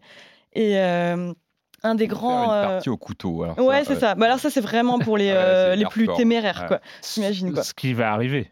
Bah, bien Ce qui va arriver, il va y avoir des runs Évidemment. YouTube de parties au couteau. Oui, c'est ça. Bah, oui, Bah c'est oui. sûr. Des, des petits speedruns euh, de la campagne en zombies, 4 hein, heures. Sans tuer de zombies aussi. Ouais, c'est ça. Bah, c'est possible en plus parce Ouais. que du coup, il y a, bah, comme tu disais, c'est plus orienté action. Euh, là, on le ressent effectivement. Donc, il y a la possibilité de, une possibilité d'esquive. Euh, y a. Qui n'est pas évidente. hein. Ouais, qui est pas évident. J'ai Le pas timing n'est pas facile euh, à trouver. hein, Franchement, Bon, on verra, mais je pense qu'il des, il doit y avoir euh, des créatures plus faciles à esquiver que d'autres. faut prendre le coup. hein. En tout cas, c'est Euh, pas. Mais là, ouais, non. Franchement, euh, moi, c'était plus ridicule qu'autre chose. hein. Je, je suis très Ouais, contente pareil, que je me suis personne pris des vents, euh, c'est ouais, Ah ok, ça me rassure. Puis c'est censé offrir un petit avantage euh, temporel ensuite, tu- où tu peux, euh, mais j'ai pas pu euh, en bénéficier vraiment là pour l'instant. Mhm. Et euh, donc effectivement, donc il y a ce côté un peu plus action où là, on n'est pas dans un espace, un espace confiné comme le commissariat Mhm. du 2, on est en extérieur dans la ville de Raccoon City, ce qui n'empêche pas, euh, donc on reprend la vue euh, à troisième personne à l'épaule. Le, le- le- la mise en place au niveau du scénario, euh, on peut rappeler, euh, c'est quoi euh, Resident Evil 3 c'est Oui. au ma- euh, Ça se passe au même moment que Resident Evil 2 à peu Ouais, c'est près, ça, ouais. Oui, c'est en ça. termes de temporalité. Ouais. Et euh, Oui, d'ailleurs, le 3 était sorti en 99. C'est vrai qu'on a oublié de le rappeler. L'original. Et euh, donc là, on est à peu près à la même période. euh, en... Donc, niveau scénario, bon, c'est très simple. hein. Mm. C'est la ville de Raccoon City est à l'aube d'une infestation, enfin, du- d'une infection zombie, pardon. Et euh, donc, Jill Valentine, euh, qui est une membre euh, de- des forces de police Bah, spéciales, le- les Stars. Dans le ouais. premier, hein, Euh, une figure. oui, voilà, une figure emblématique du genre qui a bénéficié d'un redesign que je trouve, à titre personnel, très réussi. Ouais. Euh, comme l'était Léon Kennedy et Claire Redfield dans le 2. Vraiment, on Réaliste, euh, ouais, c'est ça, chose ouais. Avec une texture de cheveux incroyable, ça, il faut le pointer. Euh, et donc, il fera partie des personnages jouables de ce 3 avec euh, Carlos Oliveira, donc, qui travaille euh, pour la solde de- d'Umbrella Corp. Euh, voilà, enfin, je veux dire, niveau scénario, il n'y a pas grand chose à en dire. C'est pas non Il y, y a le y a même effet parce que dans le, dans le 2, quand même, il y avait cet effet et qu'on retrouve aussi un peu dans, dans le Final Fantasy VII, euh, c'est-à-dire cette intro. Euh, qui, euh, moi, ce que j'avais trouvé assez marquant, en tout cas dans, dans le 2, c'est que euh, l'in- l'intro euh, rappelait des souvenirs tout en impressionnant par, euh, par la qualité du remake, par euh, le, euh, le fait d'avoir vraiment bossé, de, de- de nous remettre dans l'ambiance ouais. euh, Ah, un de exercice de 99, style, hein. de, de- de l'époque de nos souvenirs. On, on- on récupère nos souvenirs et en même temps, on joue à un nouveau jeu. En fait, c'est un peu ça. le- Je sais pas si Ouais. c'est la même chose dans, dans ce 3-là. Oui, bien sûr. Bah, c'est un exercice de style parfois périlleux le remake, hein, parce Mm. qu'à la Mm. fois il faut combler euh, les nostalgiques qui connaissent par cœur le jeu original, et en Mm. même temps il faut séduire une- un nouveau public. Et c'est vrai que Capcom avait trouvé une très bonne formule avec le 2, qui est assez qui est quasiment intouchable. Enfin, je trouve Ouais. que le RE2, euh, tu en as parlé.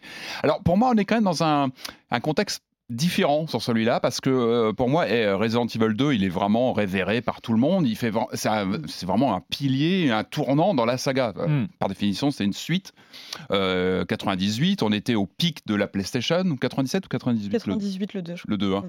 On est au pic de la PlayStation. C'est un jeu qui a, qui a vraiment surfé sur le carton de la, de la première console. Donc le 2, c'était une sorte de bloc.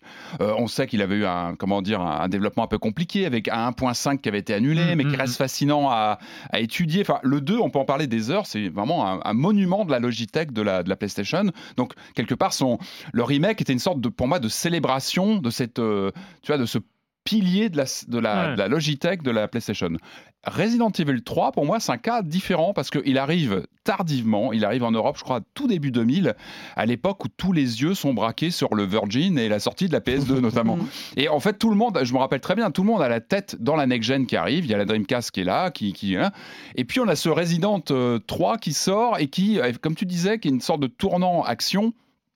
Et qui, malgré tout, euh, est déjà marqué en termes de, de techno. C'est-à-dire qu'on sait qu'on va vers de la 3D, euh, on va vers de la 3D totale, alors qu'on est Mhm. encore sur le sur de la du fond euh, du fond fixe, Du euh, fond des précalculé avec des caméras fixes. On est Mhm. sur un jeu de fin de génération et je pense qu'il n'a pas la même place en termes de nostalgie, à part quelques joueurs euh, fondus euh, de, de la saga évidemment, mais auprès du grand public, je pense qu'il n'a pas le même, euh, la même aura que Resident Evil 2. Et je pense que pour Capcom, ça va être un autre défi en termes de, de communication, de, de Mm. façon de surfer sur les, les codes euh, d'un jeu qui a vraiment marqué sur le 2, comme FF7 aussi dans un autre Mm. domaine, qui sont des jeux vraiment emblématiques. Bah, pour moi, Resident Evil 3, mais moi, je l'ai fait à l'époque, euh, donc début 2000, et j'en ai J'en ai quelques souvenirs, mais c'est pas un jeu qui m'a marqué autant que le 2 que j'ai refait plusieurs fois sur Nintendo 64. Sur voilà, je me suis amusé à faire toutes les versions. Et ben Ouais. le 3, pas pareil. Euh, Peut-être que c'est aussi la, la prédominance de l'action qui faisait que le jeu était peut-être un peu moins marquant, j'en sais rien. C'est surtout son, timing, c'est-à-dire qu'il est arrivé en fin de cycle de la première PlayStation. Donc pour moi, ce, remake, il va aussi servir non plus à, faire un peu état de, de célébrer un, un titre connu, mais plutôt de relégitimer un titre qui est, qui est un peu pour moi sorti de, de- de la mémoire, qui a été un Mm. petit peu pas Ouais, oublié. pète la mémora, ouais, c'est ça. Voilà, tu vois, il n'a pas la même aura, il est plus, vraiment plus pointu, il Mm. est plus euh, connu chez les, chez les fans. Ils axent Euh, énormément la communication sur le Nemesis, qui est peut-être l'é- le- l'élément le plus marquant. Ouais, euh, et puis là, c'est vrai qu'il a une ampleur. C'est quoi le principe Parce que Ah oui, Nemesis c'est vrai est, qu'on en dans, a pas encore est- parlé. est- est dans le titre. On a ce Resident Evil Il est 3 dans le, Nemesis. dans le titre euh, du remake, je suis pas sûr. Non, ouais, mais il était- il- était- Evil 3. Il ouais. était dans le titre original, non? C'était Resident Evil Ouais. 3 Ouais, Nemesis. oui, dans l'original, est ouais. Et c'est quoi le principe du Nemesis? Euh, Alors le Nemesis, c'est une arme euh, biologique surpuissante euh, créée par Umbrella Corp. Et euh, donc en gros, euh, dans le 2, en fait, il y avait Mr. X, enfin Monsieur Mm. X, donc qui était un ennemi vraiment massif qui pouvait te tomber dessus à tout moment, contre lequel tu pouvais pas faire grand-chose si ce n'est le ralentir. Là, imagine le Nemesis, c'est la même chose, mais il a, il a un lance- un lance-flamme, euh, il peut te choper euh, avec des tentacules et te tirer jusqu'à lui. Enfin, c'est euh, une menace beaucoup plus, euh, comment dire, beaucoup plus forte en fait que l'était déjà le, le 2. Et pareil, il Ouais, se a- trimballe un peu partout. Il peut, Tu Mhm. peux le croiser n'importe quand? Bah, c'est ça, et justement, bah, on, en a, on en a parlé rapidement avec Patrick, mais euh, il y a eu, euh, donc c'est Xbox Magazine, il me semble, qui avait annoncé Ouais, qui a euh, que le- le, le Nemesis pourrait faire irruption dans les safe rooms, donc euh, les espaces où tu peux sauvegarder. Alors là, pause, Ouais. pause, parce Ouais, que là, c'est un des fondamentaux euh, Ah oui. indéboulonnables de la saga qui Exactement. vacille. Mm. Ça aurait été très étonnant de voir ça. Alors euh, voilà, tout ça a été euh, contredit par Capcom, tout ça sera vérifié C'est ça. euh, manette en main. Et je trouve ça intéressant, ils sont revenus dessus en disant euh, non, non, finalement, euh, on ne peut pas confirmer que Toutes ce les soit salles ne le seront cas. pas concernées, a Voilà, c'est ça. Euh, mais en soi, alors moi je trouve que ce serait vraiment une idée fantastique Génial. pour un mode de difficulté plus poussé, par exemple. Pour, euh, par exemple, tu sais, on, on sauvegarde avec les machines à écrire, il faut des rubans encreurs en mode difficile. Euh, on pourrait ajouter cette fonctionnalité parce que moi, en tout cas, un- il y a un point qui m'est cher, c'est enfin, c'est les points de sauvegarde manuels où la menace est permanente. Enfin, euh, le meilleur exemple que j'ai euh, pour ce cas précis, c'est Alien Isolation. Alien Isolation. Où, euh, c'est un choix de gameplay qui est très clivant, mais que moi j'ai Et tu adoré. peux avoir des sauvegardes moisies, je crois. hein. Tu peux te faire une sauvegarde dans une mauvaise situation, je crois, dans Alien. Ah oui, oui, bien sûr, ouais. Où t'es euh, t'es mort en fait et tu, tu Ouais, ça, tu, peux te faire tuer en pleine sauvegarde, oui, ou tu es dans une mauvaise Et c'est vrai que position. jusqu'ici, dans les Resident, tu n'avais pas ça, parce que tu avais cette C'est ça. poche de sauvegarde. On verra comment, dans le jeu final comment ils gèrent ça. Est-ce qu'il y a que quelques salles de concernées? Bon, en Mm. tout cas, c'est intéressant qu'ils le remettent en, en question. En plus, dans cet épisode, C'est-à-dire, c'est-à-dire, en fait, tout, tout le débat, excusez-moi, parce que j'ai l'impression qu'on on est sur un point quand même euh, que je ne comprends pas. Il y a Euh, pas voilà. Euh, mais juste pour être précis, en fait, tout, tout le débat, c'est que grosso modo, euh, tu peux te retrouver à sauvegarder avec le Nemesis dans le dos.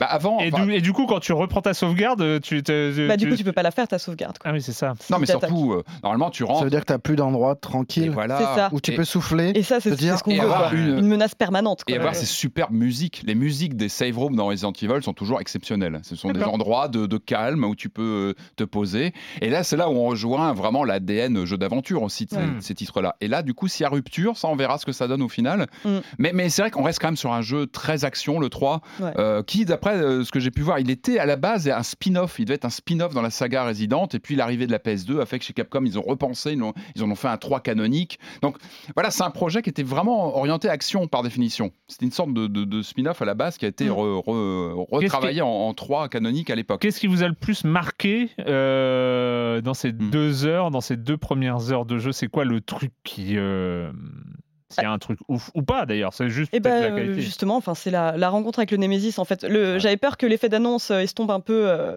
ma crainte quand, Mm. quand j'ai croisé, mais non, c'est vraiment euh, c'est humiliant en fait d'être euh, d'être face à lui quoi. C'est euh, et en même temps, bah, ça te donne une espèce de rage. euh, enfin, Mm. Vraiment, euh, moi j'ai beaucoup aimé. Ouais. Et euh, je, on- en, en l'espace de deux heures, on a quand même eu euh, l'occasion de voir un bestiaire assez étendu. Donc Mhm. il y a Hmm. il y a aussi des créatures, donc euh, les Hunter Gamma, des espèces de créatures amphibies euh, qui peuvent t'engloutir, euh, mais vraiment euh, comme, euh, comme un bonbon. Enfin, c'est Ouais, vraiment minuscule pas- et c'est tout. pas reluisant. hein. Et euh, bah alors moi, moi ça m'intéresse parce que dans le 2, ce que je trouvais intéressant, c'était les manières qu'avaient le, donc les différentes créatures euh, d'interagir entre elles. Mm. Euh, Monsieur X pouvait par exemple défoncer des zombies s'il en ressentait l'envie, et tu pouvais te retrouver coincé entre des liqueurs, donc euh, auprès desquels euh, il ne faut pas faire de bruit, et euh, Monsieur X contre lequel tu ne peux que fuir. Donc du coup, c'était vraiment comme se retrouver euh, dans une pièce avec un raptor et un, et un T-Rex en fait. Enfin, c'est c'est une sensation euh, qui était pour moi inédite. Et j'espère, en tout cas, je trouve ça assez encourageant quand on voit euh, le bestiaire étoffé du 3. euh, ça peut Mm. donner lieu à pas mal de situations intéressantes, je pense. Ouais, que donc le a les- Nemesis peut se faire gloutonner par les nouvelles bestioles. Ah non, non, Ah, je crois que le. Nemesis, il bat Ah tout non, le monde, non. malheureusement, Ah il est en haut de la chaîne alimentaire, plus mais, pour les autres qu'on peut s'inquiéter. en Mais fait, pour les autres, ça peut être intéressant, ouais. Ouais, c'est clair.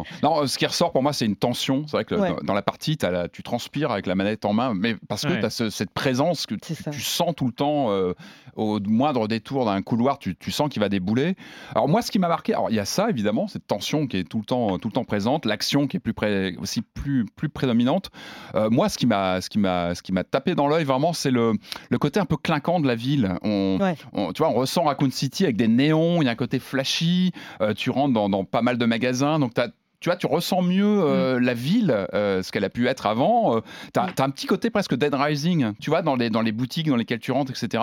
Et puis moi, un, un truc qui m'a plu, et ça on redéveloppera, on redéveloppera plus en détail quand on aura pu jouer à la version finale, c'est toutes ces petites narrations environnementales, ces petites... euh, pas des quêtes, mais toutes ces petites histoires qui sont racontées par, euh, tu vois, un, un- un personnage, un, un zombie dont tu vas en apprendre Mm. un peu plus en lisant des choses, ou Mm. tu vois, des, as plein de petites histoires racontées dans la grande histoire, tu vois. Et ça, je Mm. trouve que moi, ce que j'ai vu là, ça me fait vraiment envie. Je trouve que chaque boutique, tu sens qu'il y a une histoire derrière une porte, et euh, c'est en général, ce sont plutôt des histoires assez tristes parce que c'est quand même une invasion zombie. Ouais, C'est tellement ouais. d'actualité. Enfin, c'est- et, euh, et non, mais vraiment, c'est moi, c'est ce qui m'a marqué, c'est cette ville euh, où tu as envie, tu as vraiment envie de, de rentrer dans chaque boutique, dans chaque lieu pour euh, en savoir plus. Bon, vous Et, êtes euh, tous les deux euh, un peu, un peu des, des fondus de survival horror. euh, pour le coup, vous avez l'air plutôt, euh, en utilisant un Ah bah. mot euh, à la mode, hypé. Enfin, Bah, je Ouais, bah je oui, complètement, ouais. Moi, je suis rentré de la démo, j'ai réinstallé le 2 direct. j'ai- Mais Bah vraiment, j'ai quitté la démo, je suis rentré, j'ai réinstallé le 2 pour me remettre dedans tellement j'étais chaud bouillant. Quoi. Voilà, D'accord, ok. ça- Ouais, Bon, bah, il, il réplique une formule qui a marché, il y aura peut-être pas d'innovation, mais en tout cas c'est super. Enfin, je veux dire. euh,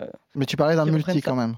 Ah oui, bah, Ah oui, le multi, ah bah bon, il faut en parler parce que j'ai a passé un peu de temps aussi ouais. dessus. Mais euh, bon, le multi, on va revenir brièvement dessus. hein. C'est euh, donc un jeu euh, en mode asymétrique, donc à la manière euh, d'Evolve, euh, Dead Mm. by Daylight ou Friday the 13th par exemple, où tu incarnes un mastermind, donc un personnage euh, emblématique, plus ou moins emblématique de la franchise, euh, contre quatre survivants qui incarnent tous un peu des tropes euh, des films d'horreur, euh, par exemple. Je sais Mm. pas, moi, la jeune adolescente rebelle, euh, experte en armes à feu, euh, la hackeuse euh, gothique, enfin bref. Hmm. C'est la cabine dans Euh, les bois. Jock, euh, la voilà. hackeuse gothique. Ouais, c'est ça, ouais. la cabine dans les Ah, je vois que. Mm, mm. Et, euh, et donc en gros, ouais, donc les quatre survivants doivent s'échapper pendant que le, le mastermind peut euh, leur mettre des bâtons dans les roues en leur envoyant des zombies, en mettant des pièges à loups, en coupant l'électricité. En fait, il peut voir euh, leurs faits et gestes à Mm. travers des caméras de surveillance. Euh, il peut naviguer d'une caméra à l'autre.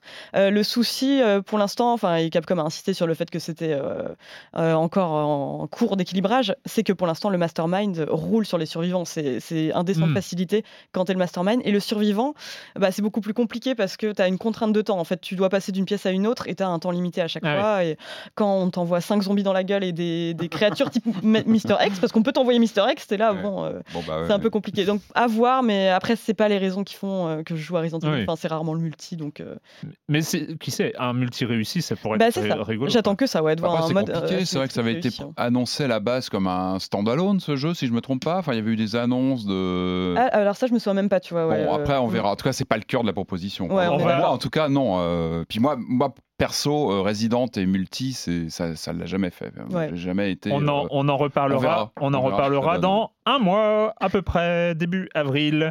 Euh, c'est le moment d'accueillir. euh, oui, c'est ça. Oui. Ouais, je compte. et je- je vois. Euh, c'est le moment d'accueillir la- Jérémy Kletskin et sa chronique jeu de société. Salut Jérémy.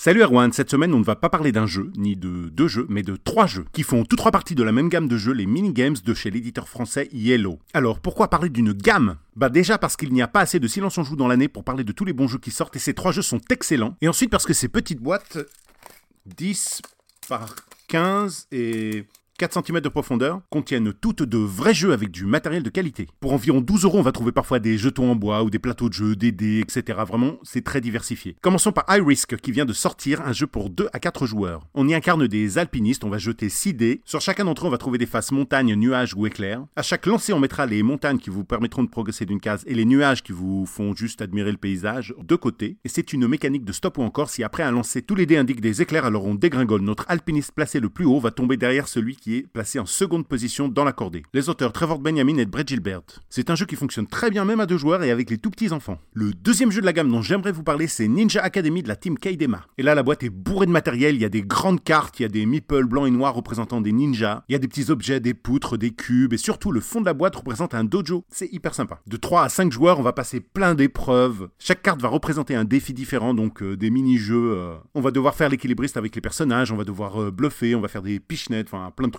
Et c'est recommandé à partir de 8 ans pour toute la famille. Ces deux premiers jeux sont récents, mais là je vais vous parler d'un jeu plus classique, un ancien de la gamme, Time Bomb. Enfin, il y a Time Bomb et l'évolution qui est sorti en février, mais je ne trouve pas ça justifié de racheter euh, le nouveau si on a déjà l'ancien, à part si on est un vrai fan. Le jeu a d'abord été édité au Japon en 2014, puis par les Américains de Indie Board Card sous le nom de Don't Mess with Cthulhu, et enfin par les Allemands de Schmidt sous le nom de Temple de Schrecken. J'ai joué à toutes les versions et je trouve que Time Bomb, c'est la meilleure. Il s'agit d'un jeu de bluff à identité cachée. On va jouer les membres de l'équipe de Sherlock. Enfin, il y a peut-être un ou plusieurs traîtres qui se cachent parmi nous. On distribue toutes les cartes, les joueurs les vérifient et ensuite les posent devant eux. Certaines cartes permettent de démorcer la bombe. On devra donc convaincre les autres pour leur expliquer combien de cartes on a de démorçage parmi celles qui sont posées devant soi. Ou alors euh, dire n'importe quoi ou mentir si on est dans la bande de Moriarty. De 4 à 8 joueurs, les parties durent environ un quart d'heure. C'est une tuerie, tout le monde se doit d'avoir une copie de Time Bomb à la maison. Je rappelle les noms des trois jeux High Risk, Ninja Academy et Time Bomb. Et voilà, et un conseil, laissez toujours un ou deux jeux exposés dans votre salon. Vous verrez que ça donne envie aux gens et que les opportunités sont nombreuses de remplacer un écran de téléphone ou des conversations foireuses par une partie de jeu de plateau. Bye bye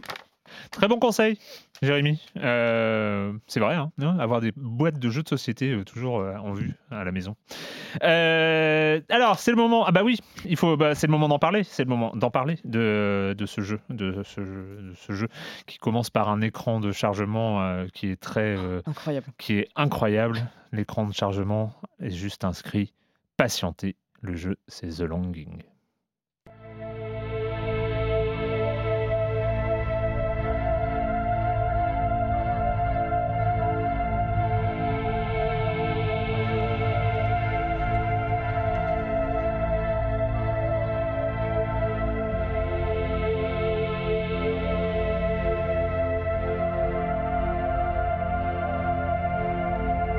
Vous êtes toujours là Non, mais parce qu'il faut, euh, un son un peu plus long d'habitude.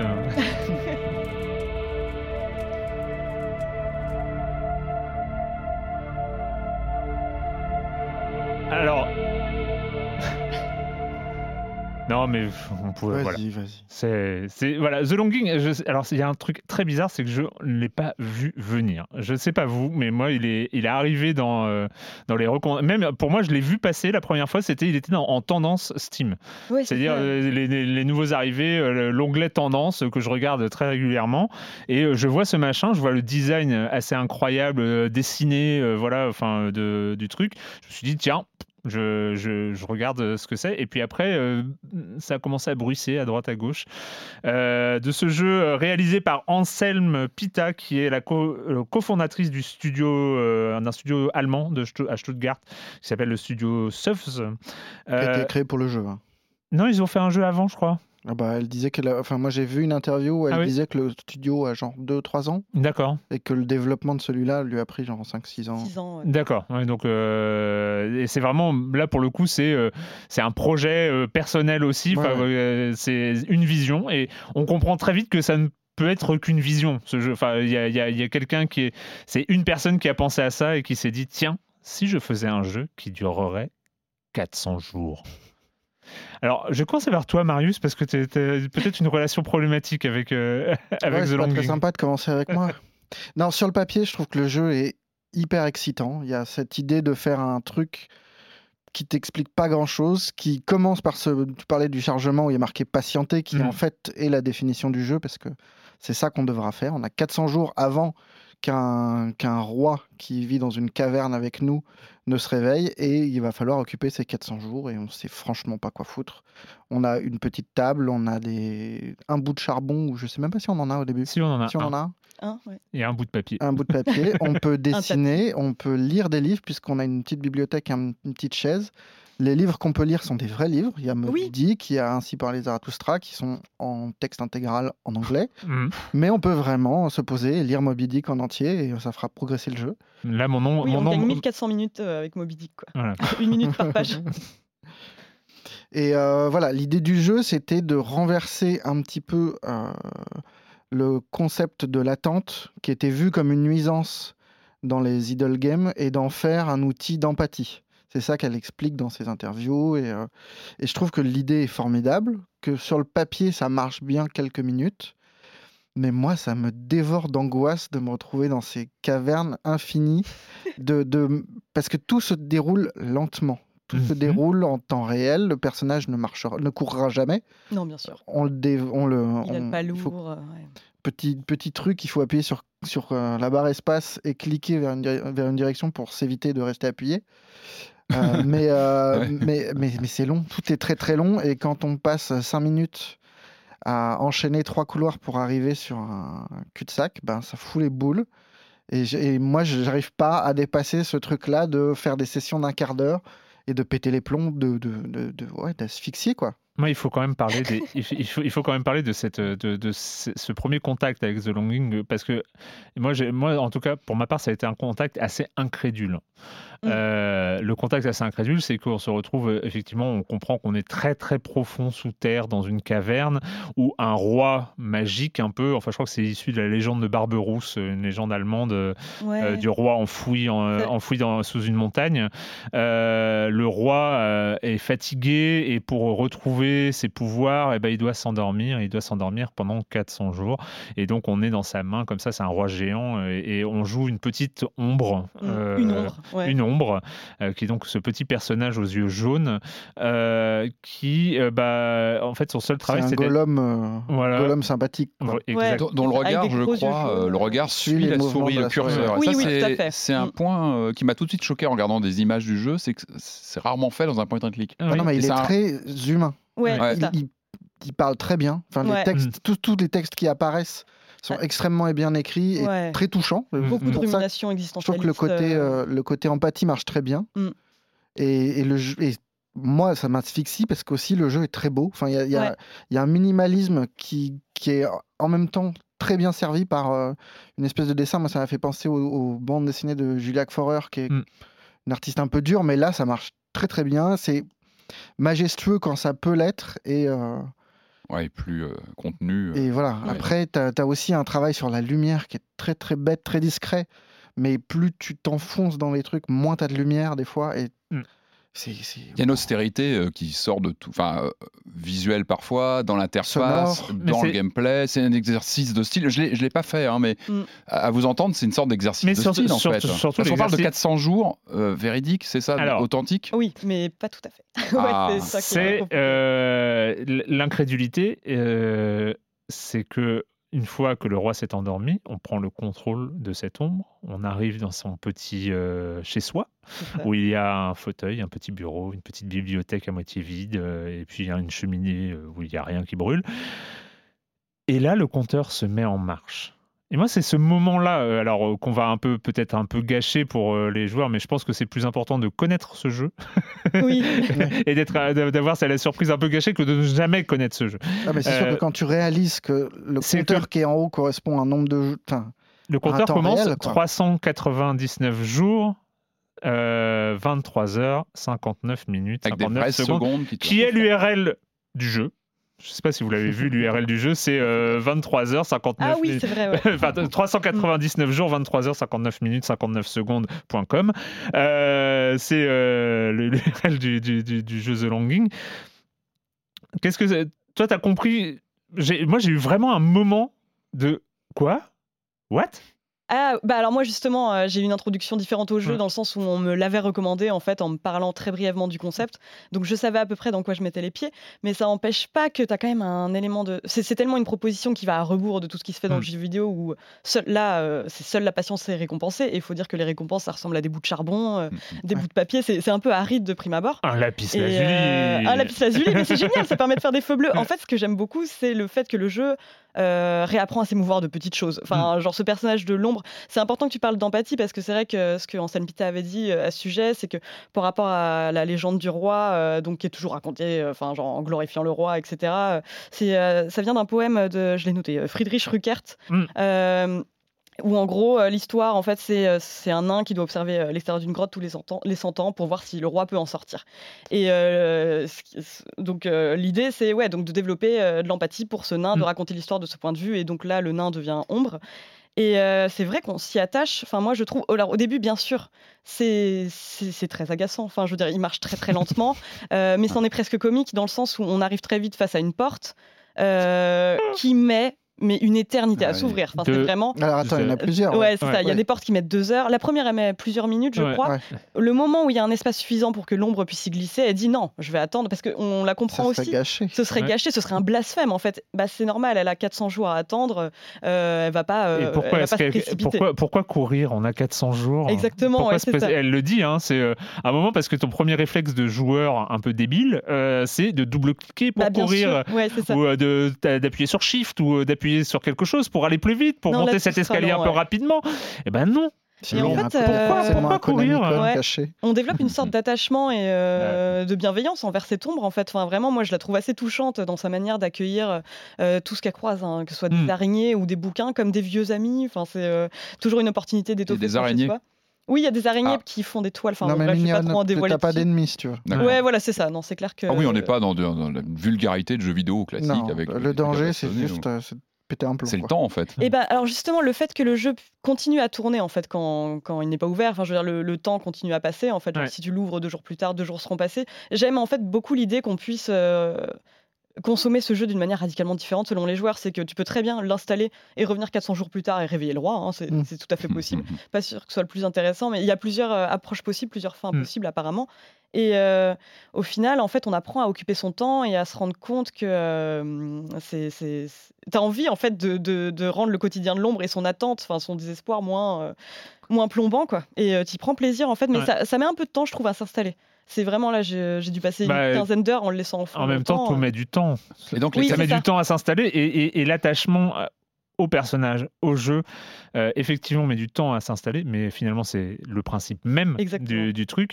Euh, alors, la les références, euh, pour ceux qui connaissent, tu as, évoqué le mot, euh, Marius, mais c'est les idle games, Mm. donc euh, Oui, ces cookie jeux. clicker, les, les- les cookie clickers, euh, clicker heroes et, et- et tout ce genre de, de choses où le jeu a- a- avance même quand t'es pas dessus. En fait, euh, c'est basé sur le temps qui Avec passe. ce twist, qu'elle, elle ajoute une fin? Oui, Alors voilà. que les- les elle, ajoute une, fin. très lointaine, donc à, à 400 jours. C'est-à-dire que quelqu'un qui lance, euh, qui lance le jeu au- au- en ce moment, c'est euh, la fin, c'est 2021, c'est euh, c'est le personne ne l'a printemps- printemps- fini en fait. Euh, si, il y a déjà eu, euh, j'ai vu euh, quelques personnes qui disaient l'avoir fini. Ouais, bah, il y, a- il y y a des possibilités de speedrunner le jeu, Ah ne ouais. serait-ce qu'en. Comment t'accélères le temps en fait, c'est ça? Bah alors en fait, le- voilà, je vais essayer de pas trop en révéler, mais tu as plusieurs mécanismes qui te permettent de rendre ton chez toi plus agréable et d'accélérer le temps. Ah, Euh, ça peut être accrocher des œuvres d'art que tu as toi-même dessinées. Ah bah voilà, c'est important euh, ça. Ah oui. lire en cliquant sur les pages Ah, tu joues sur la- l'épaisseur du temps en fait. Tu as hein, des le- possibilités. Mais, le- c'est- temps. mais alors, c'est des possibilités. C'est toujours, euh, par exemple, moi, je sais que en ce moment, euh, mon ombre est en train de finir Moby Dick. Mm. Euh, l'ai Ah mis, oui, t'as en, mis la j'ai- lecture- j'ai en lecture. automatique. Elle est Mm. sur, elle est en- alors que je vous parle, alors que je vous parle. Alors, j'ai allumé un feu hier soir. Je pense qu'il s'est allumé, il s'est éteint depuis. Ouais. Euh, mais j'ai bien décoré, euh, j'ai bien décoré son, euh, son, son petit, euh, son Est-ce que petit tu l'as lieu. lu, toi, Moby Dick? T'aurais pu en profiter pour le lire avec Bah, il est en anglais, euh, alors euh, bon, c'est un peu. euh, je t'avoue, j'ai relu les premières pages parce que c'est des pages quand même très connues. Je me rappelle plus euh, ce que ça donne en anglais, mais c'est. euh, euh, elle, elle est en train de lire, et, et là, effectivement, tu as une possibilité comme ça où le temps. Comme dans la vraie vie, finalement, le temps il passe plus vite quand, quand tu es, quand, quand es en train de lire un bon livre ou, ou ce, ce genre de choses. Mais finalement, en fait, ce qui est, ce qui est très intéressant, moi, ce que j'ai trouvé vraiment fascinant, c'est qu'il y a un tel attachement à ce personnage, à cette manière euh, d'être euh, au jeu finalement, euh, que euh, moi, j'ai été euh, vraiment. J'étais limite à applaudir quand, quand mon ombre, elle a, elle a grimpé Mais sur oui. mur. Il faut dire que l'animation est adorable. L'animation est géniale, mais euh, t'es tellement habitué. tu- Elle marche lentement et tout ça. Alors, quand il y a la corniche est trop haute, elle dit euh, Bah, Je peux pas. Oui, c'est ça. Il va Et- falloir que j'attende. Et, euh, et là, tu vois, à un moment, à un moment dans, ton, dans ton exploration, tu vois une corniche pas trop haute. Alors tu te dis Waouh, peut-être que, peut-être que. Et là, tu cliques et hop, Tu peux aussi elle pousser un rocher pour. Et à un moment, tu, tu- tu pousses un rocher. Et tu as des moments comme ça où, qui sont disséminés à des endroits très très éloignés comme ça. Tu as vraiment des moments, j'allais dire, d'action. Mais oui, c'est Mm. de l'action. Oui, il y en a. un. euh, qui est de l'action peut-être au, au ralenti ou, euh, ou des fois il faut attendre à certains endroits. Il y a des moments absolument magiques où il faut attendre pour déclencher quelque chose. Il va falloir attendre euh, que de la mousse pousse, Mm. peut-être quelques semaines, euh, que la mousse pousse pour pouvoir sauter euh, du haut d'une corniche. Oui. Et, et tout ce jeu comme ça, sur le temps, sur euh, des, des, des- des temporalités qui sont totalement extérieures aux jeux vidéo. Euh, mais, et- mais on n'est pas, on n'est pas dans des temporalités façon cookie clicker où bah, pour avoir 8 milliards de milliards de milliards de cookies, il va falloir attendre de faire une usine intergalactique, etc. C'est pas, c'est, voilà, on est, on est vraiment dans. Là, c'est juste que pour continuer l'exploration, C'est il faut attendre. Et, et le temps comme ça fait partie, est une, est une monnaie, euh, est, est- est une euh, monnaie du jeu. Moi, je, je- je suis euh, Toi, qui- éberlué. toi Mais ça va un- m'accompagner toute l'année, c'est sûr. Enfin, ce jeu, Mm. quoi. Mm. Tu te rappelles Car- pas euh, Little Computer People? Toi qui as eu un Commodore 64, t'as pas connu ça, Little Mm, Computer non. People Où tu avais comme ça une maison qu'un personnage qu'il fallait euh, euh, empêcher de s'ennuyer? Ah, bah, c'est... Et c'est drôle, c'est que ça, quand vous m'en parlez, ça, ça m'y fait beaucoup penser. En fait, on voyait une maison en tranche comme ça, et il fallait, il fallait l'occuper. En fait, le, tu mettais une télé. Mais- Et ça date des années 85-86. Là, c'est moins. C'est, c'est mon. Il faut On est moins dans la performance de trouver des, des astuces, quand on est plus dans le Ouais, il y a- y, y une exploration euh, réelle, une exploration dans l'imaginaire. Une Enfin, c'est- je, je- je trouve euh, vraiment. euh, Aujourd'hui, euh, on te mettrait dans les années 80, tu aurais mis un sticker, un jeu en 4D avec le temps, la prise en compte du temps.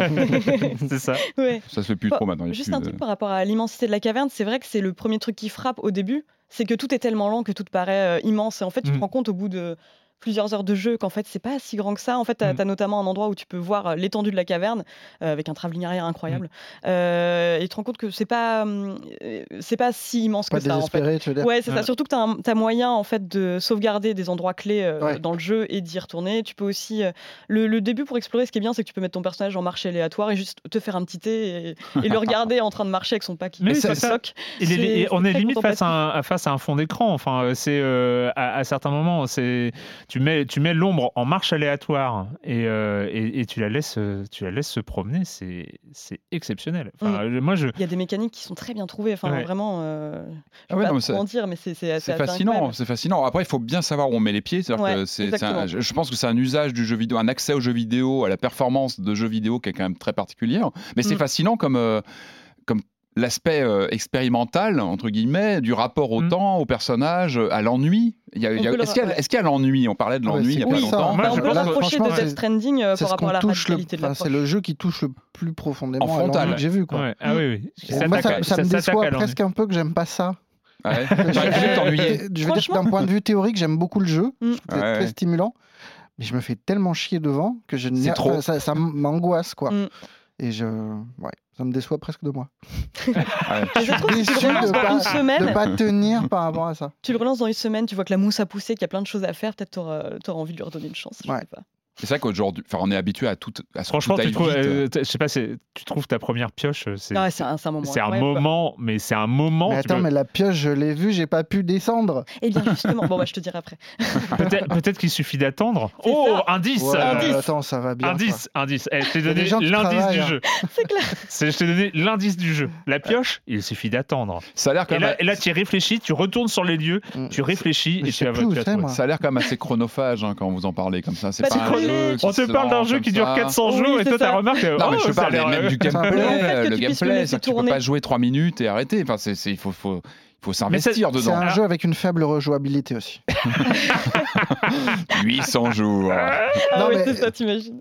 Il y a- il y, a quelque chose d'intéressant là-dessus, sur le côté. Enfin, Alors, C'est une expérience. je, je ne jouerai pas, je ne finirai pas le Ouais. jeu. Enfin, je- peut-être que j'y retournerai dans 400 jours pour la blague, mais Mm. s'il arrivait un truc, t'imagines s'il peut arriver un truc à, ce- à ce personnage-là au bout de 256 Ah. jours. T'imagines la puissance du drame que ça Ouais, peut bien sûr. Ah ouais, ouais. Et moi, et moi, En fait, j'ai le moindre c'est- événement qui lui C'est arrive une partie de Sims qui part une, en... une importance Mais- complètement folle. Oui, ça, par Mais c'est, c'est exactement ça quand je parle de la pioche, moi qui m'est arrivé au bout de 4 jours de, de, de jeu, ou 5 jours, je sais plus, parce que j'y suis pas allé euh, régulièrement et tout ça.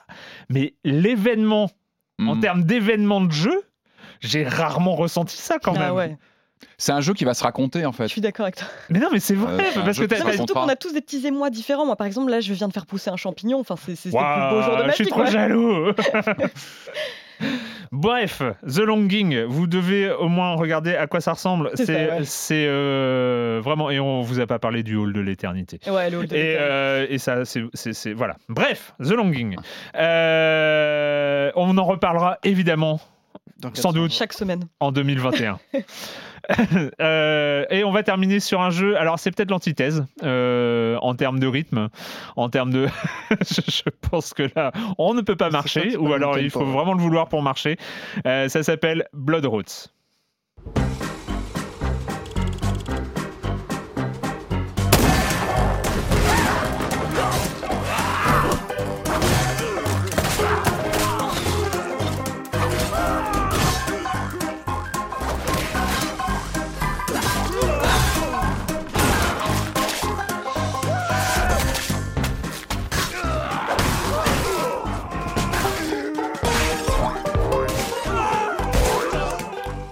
Alors vous voyez l'ambiance. L'ambiance, on est, euh, on est avec Monsieur Wolf, Mr. Wolf, euh, Monsieur Loup, euh, qui a été trahi, qui a été laissé pour mort et qui revient se venger. Et, et voilà, on est bien? On est bien au niveau de la mise en place scénaristique? Ah, c'est pas compliqué, oui. Ouais.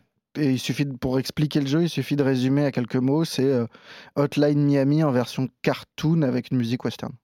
Ouais. Country western. C'est ça. Ouais, puis des petits trucs en plus quand même. Et avec aussi. quelques petits trucs en plus gimmick en plus. qui changent beaucoup de choses. Bah. Ouais. Blood Roots, Blood Roots, donc c'est un studio canadien Paper Cult, euh, que- studio de Montréal, Ouais. et euh, qui propose, voilà, c'est une sorte de, oui, c'est vrai, c'est ça, c'est le, le lien avec Hotline Miami euh, semble quasi évident dès le départ. La rythmique. Oui, C'est des niveaux euh, assez courts qu'il faut Frénétique. connaître euh, par cœur pour réussir à passer.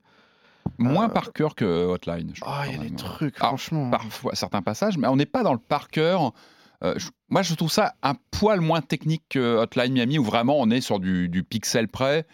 Là, on a un côté un peu plus Il y bourrin. a, il y a un euh, côté général. plus bordélique et plus, Plus foufou parce qu'on a, contrairement à. Hotline Miami, où on avait en gros euh, quelques armes disposées par-ci par-là et qui, par lesquelles Ouais. il fallait passer euh, avec quelques petits détails si on utilisait une porte ou machin. Là, là, il y a un, il y a un, une- un- une- un arsenal à disposition qui est complètement loufoque, qui fait une partie euh, du plaisir du jeu. Puisqu'on passe de la hache euh, à l'épée qui va permettre d'accélérer un Ouais. petit peu, mais aussi on peut jeter des têtes de poisson sur les mecs, des barils. Tu tues des mecs Des- à, à la carotte, Ouais, tu Ou- les mecs au- à la carotte, Mm. euh, au, au flamant rose. Ouais. C'est quand même pas dans tous les jeux que c'est Pour permis le ce coup, genre c'est assez marrant. Donc, euh, mise en place, euh, ce monsieur Lou euh, bute tout le monde. Oui, alors, il se peut-être- venge.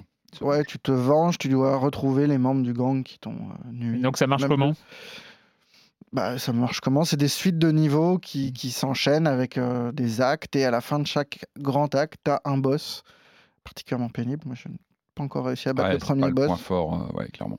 Euh, et les niveaux sont assez. Ouais, alors, la grosse différence avec Hotline Miami, qui change beaucoup de choses, c'est euh, l'introduction d'une dimension plateforme, parce qu'il y a du saut et des, des endroits où tomber. Et un moteur Et 3D, en ça, fait, c'est un moteur 3D. Ouais. C'est-à-dire qu'on est en polygone et non plus en 2D, euh, bitmap, vue de haut. euh. On est toujours sur de la vidéo, mais c'est c'est plus vicelard dans, dans la mesure où il y a tout un espace où on peut tomber euh, et, et perdre la partie juste sur un petit décalage. sur- Surtout qu'il y a des armes dynamiques qui permettent d'accélérer et de, de- de ouais. choper des grappes d'ennemis, mais qui aussi, si elles sont déclenchées un petit peu près d'un précipice, ou, euh, Mhm.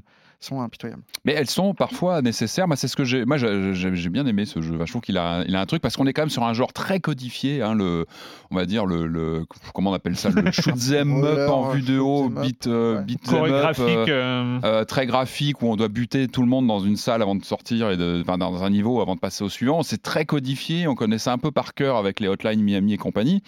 Euh, lui, je trouve que bon, déjà, Ouais. il a une personnalité. ju- ju- euh, Juste, je fais une parenthèse. Ton et compagnie est un peu rapide parce que finalement, il n'y en a hein. pas tant que ça des, euh, des, des, Moi, des j'avais- moi, Hotline j'avais- Miami ouais, like. J'ai pas, j'ai pas noté, il me semblait qu'il y en avait eu d'autres dans la même filiation, comme ça, a- de, rythmique. d'autres, mais- Il y en On est a- sur quelque chose de très rythmé. Hmm. Euh, si sur Switch, j'en ai quelques-uns, j'ai pas les titres en tête comme ça, j'ai des trucs où tu as dû jouer avec le temps, par exemple, tu dois récupérer du temps, j'ai plus son nom, euh, j'ai un shooter dans le même style. Oui, mais c'est pas, c'est, c'est pas un grand genre, si tu veux. C'est, Euh, Il y a euh, plein de séries B. hmm. En fait, c'est. Massacre, par exemple, pareil, en vue aérienne, Ouais. qui était un- Ouais. mais qui n'était pas très réussi non plus. T'as beaucoup de séries B en fait qui se sont greffées à ça. Lui, je trouve qu'il a, il a une patte. bah, déjà, il a un univers rigolo, que, comme tu dis, l'ambiance, etc. Et pour moi, sa, sa vraie trouvaille, c'est un, c'est l'interaction avec le décor qui est très développée, c'est-à-dire que tu peux quasiment tout péter. Mm. Euh, t'as un vrai moteur avec une sorte de physique. euh, euh, Tout brûlé aussi. tu peux, et t'as le jeu avec le feu, Au risque, exactement. au risque parfois d'être un petit peu illisible si, si Alors, on fait pas gaffe C'est le parti pris. Alors moi, c'est Mm. c'est un de mes bémols, c'est le côté, euh, c'est une sorte de vue isométrique qui parfois euh, prend. Moi, j'ai bien aimé, c'est que parfois il y a des prises de, la caméra se fixe vraiment en aérien total quand Mm. tu rentres dans une bâtisse Mm, mm. où tu as, un vrai mouvement de caméra. Mais c'est vrai qu'on est dans une sorte de 3D isométrique qui parfois fait que tu as des, des- des vrais défauts de caméra où ton perso devient invisible, enfin devient euh, et tu perds en visibilité. Donc ça, c'est un Ouais. peu, un peu un des, des- problèmes. Euh, mais moi, ce que j'adore, c'est donc ce, côté de tout péter dans les décors, c'est que tu dois même jouer parfois avec le, le, le- le fait de casser une porte, casser. euh, tu peux à peu près t'approprier parfois certains, certaines, certaines configurations du, du décor. Et puis, tu as ces armes qui ont des fonctions en plus. Tu as donc, par exemple, je sais pas, tu as, une sorte de lame où, en général, les, les- les- les épées te, te font faire un saut en avant. Tu as les échelles qui vont te permettre de sauter, euh, où tu peux foutre des coups avec, où tu vas te propulser en Soit les tu les airs. fais tournoyer, soit tu l'utilises comme une Et du espèce coup, de alors, je trampoline. vais pas enfin, parler, de- je vais pas parler d'un aspect aventure, ce sera un peu fort, mais tu as, une sorte de, t'as des moments où tu dois vraiment réfléchir à qu'est-ce que je vais utiliser pour atteindre Mm. tel ou tel endroit. Et je trouve que ça c'est malin de combiner un côté très bourrin de l'action et en même temps d'apporter un petit twist comme ça de ah tu dois cogiter comment Mm. je vais faire. Ouais, il y a une petite inventivité dans l'ordre du- Ouais, sur- d'utilisation des armes pour que ça permette de passer de le niveau le mieux possible. tout en gardant une rythmique très exigeante à la hotline où tu dois toujours préméditer avec deux trois deux trois Surtout- coups d'avance. Euh, Mais, euh, Le jeu fonctionne bien parce qu'il est juste. Enfin, il est vraiment bien, bien foutu dans le sens où quand tu crèves, tu, Tu sais, sais que c'est pourquoi. toi. Tu, tu sais que Ah ouais, c'est toi qui es responsable. ouais. Et- Sauf les caméras parfois qui peuvent être prises à les défaut. trucs de plateforme, moi, qui m'irritent un peu. euh, Les plateformes tu- sont un peu, un peu en trop, mais malgré tout, je trouve que tout ça passe plutôt bien. Je trouve que l'ambiance le, le, le, le- le fait bien. Il y a des bonnes variations d'ennemis. Tu as les ennemis qui, qui vont avoir des boucliers. La gestion du feu, c'est tout bête, mais on n'a pas ça en général dans ce genre Mhm. de, de- de gameplay. Euh, moi, je trouve qu'il apporte, il apporte quelque chose dans un genre très codifié et c'est pas évident. Et pour moi, c'est une vraie bonne surprise. J'avais très peur en le lançant. Non, Visuellement, j'ai bien, pas eu un coup de cœur en le lançant. J'avais plutôt peur. Enfin, il est très, main- Mm. tu vois, il est, il est très, euh, Cartoon très Network, quoi. classique. On en Ouais. voit des Oui, tonnes c'est tous très les jours. Network. Ouais. Très, voilà, Mais vous très, parliez, euh, euh, enfin juste vous parliez du fait qu'on puisse euh, éliminer les adversaires avec des carottes ou des flamants roses, par exemple, c'est l'aspect qui me séduit le plus moi de, de que vous en dites. Mais euh, est-ce que cette liberté d'approche, c'est une vraie, euh, enfin est-ce qu'on peut utiliser tous les éléments du décor comme ça, ou est-ce qu'il y a des moments où on se heurte à des objets qu'on peut pas utiliser euh Non, je crois. Il y a quelques moments où tu es obligé, obligé d'utiliser. Par exemple, tu as des, des espèces de grosses presses qui se referment Ouais. l'une sur l'autre. Bah là, t'as pas Où là, choix, tu es ouais. obligé de passer avec soit une épée, soit enfin, des, des- te des armes qui te permettent de te propulser, d'aller plus vite. C'est ça, Mais ouais. Sinon, tu peux effectivement buter un par un les mecs avec une carotte. Quoi. Ouais, mais une courbe Alors de après, progression. euh, la Sauf que la carotte, elle permet de taper qu'une seule fois. Voilà, Ouais, ça, il, faut, il faut retrouver une carotte à chaque fois. Ouais. Quand le sabre te permet évident. trois coups, euh, donc il Donc faut là, il faut toujours penser selon la configuration. ou, euh, Ce qui m'a un peu embêté aussi, c'est le fait que la caméra est fixe, donc avec ce, ce- cette 3D ISO, mais tu ne peux pas la bouger. Que, il me semble que dans certains jeux, tu peux tourner, tu sais, euh, déplacer ta caméra et voir pour justement préméditer Mm, tes, mm, tes mm. Ah oui, non, là actions. tu découvres. Là, c'est rigide. Alors, bah, c'est du die and retry, hein, c'est-à-dire que c'est Ouais, à force de mourir et tu meurs très souvent.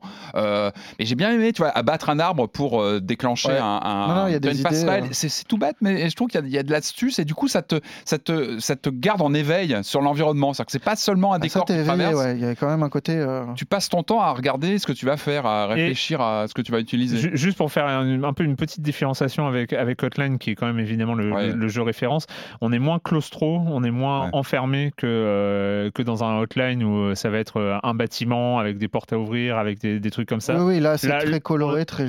très, Avec plus d'espace, donc euh, plus de liberté bucolique. aussi, plus de liberté. Moi, je le. Autant, Je autant moins- ça m'est arrivé de faire, euh, je sais pas, 25 ou 50 tentatives, où à la fin d'une tentative à une autre, je savais que je faisais exactement le même parcours, quasiment au pixel Mm. près, jusqu'au moment où euh, il y avait une inconnue, et euh, donc j'essayais d'améliorer comme ça un- un- une, partie de, une partie de mon jeu. Euh, ici, même si on, on va rejouer un peu de la même Bien sûr. manière, on, est, on a plus ce côté au pixel près, c'est-à-dire que. euh, Il y a c'est- plus d'impro. c'est vrai, c'est vrai que quand tu balances tes coups de hache un peu en mode smash, euh, Hmm. enfin, tu, tu, tu, tu, tu cartonnes un peu le bouton. euh, Ouais, Il y a des être- moments qui demandent quand même d'être un peu précis. Tu as, Oui. des niveaux time attack Mm. Euh, qui t'obligent à tuer euh, 15 cibles en moins de 40 secondes ou je sais plus quoi. Oui, oui, ça. là. Où là, ouais. ça te demande vraiment de Ouais. connaître l'endroit, enfin de connaître précisément la disposition des trucs, de- d'utiliser les bonnes armes dans le bon rythme. Mais il y a, on retrouve évidemment euh, ce, ce système bah, voilà, qui fait la force de ce type de jeu, c'est euh, tu recommences immédiatement. Ouais, il y a pas de chargement. temps de chargement, c'est tu meurs, tu recommences. repars, et, euh, Mais je trouve qu'il n'y a pas. Alors, je sais pas si ça tient à juste un, un plaisir personnel, mais je... il n'y a pas l'état de flow aussi fort Mm. que celui de Hotline. Ah, mais ouais. Pour moi, c'est la musique. J'en étais presque à théoriser le truc où je pensais que dans Hotline Miami, un des trucs, c'était que la musique s'arrête jamais. Elle n'est pas interrompue par ta mort. Et moi, je pensais que c'était le cas là dans le jeu. J'ai été revoir après, machin, et pas du tout. Et c'est juste que la musique, je trouvais moins forte Ah bah et oui, moins rythmée, sûr, euh, moins hypnotique Mm, mm, pour mm. te dire, euh, bah, viens, viens, viens, on y va, on, on continue. ouais, ça te met Et là, t'as un peu moins le. T'as peut-être moins de risque de crise d'épilepsie aussi, mais, Ouais. mais c'est autre chose. Mais oui, effectivement, Hotline, t'as une, ouais, Mais t'as une Hotline Miami, moi, je pouvais faire des séances de. Deux ce mariage musique, complètement euh, hypnotisé, là, son, moins, action. Il est dispo où Blood, Euh, Blood, Epic. Bloodroot. Et- Il est sur Switch et sur sur Epic, je PS4 crois, aussi, je ouais. crois. hein. Oui, c'est ça. Donc, euh, PC, donc console. Epic et euh, C'est 16 balles. Franchement, si vous avez, si vous avez envie de. Ah euh, retrouver un peu ouais. les, les- les sensations faux folles de, de Hotline Miami 2 et de, Ouais. ou de Hotline Miami, c'est une bonne surprise.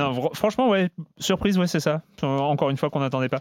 Ouais. Euh, bon, il faut, on est obligé de vous laisser parce que moi, il faut que j'aille voir si mon ombre elle a fini euh, Moby Dick. Hein. Faut pas, faut arrêter de déconner. Quand même. Il y a des choses, importantes dans la vie.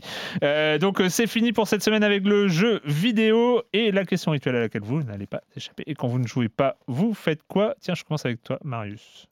Et ben, je regarde des séries et il y en a une très très bien qui arrive. euh, qui s'appelle The Plot Against America de David Simon. C'est une adaptation euh, d'un bouquin de Philip Roth. Euh, ça ne dure que six épisodes, c'est très bien, c'est une mini-série. Et ça imagine une Amérique qui se jette dans les bras de Lindbergh à la place de Roosevelt en 40, euh, sachant que Lindbergh est un antisémite notoire. Et en gros, c'est comment l'Amérique bascule dans le nazisme euh, progressivement, avec ce truc génial qui est, qui est vraiment très très brillant dans la série. C'est que plutôt que de nous raconter l'Amérique ou raconter avec un point de vue macro dès le départ, comme le fait si bien Simon dans Trémé, dans, Mm. dans The Wire, là, le spectre est réduit à juste une famille quelques membres et on s'éla- on s'élargira, enfin on s'éloignera très peu de ce centre-là.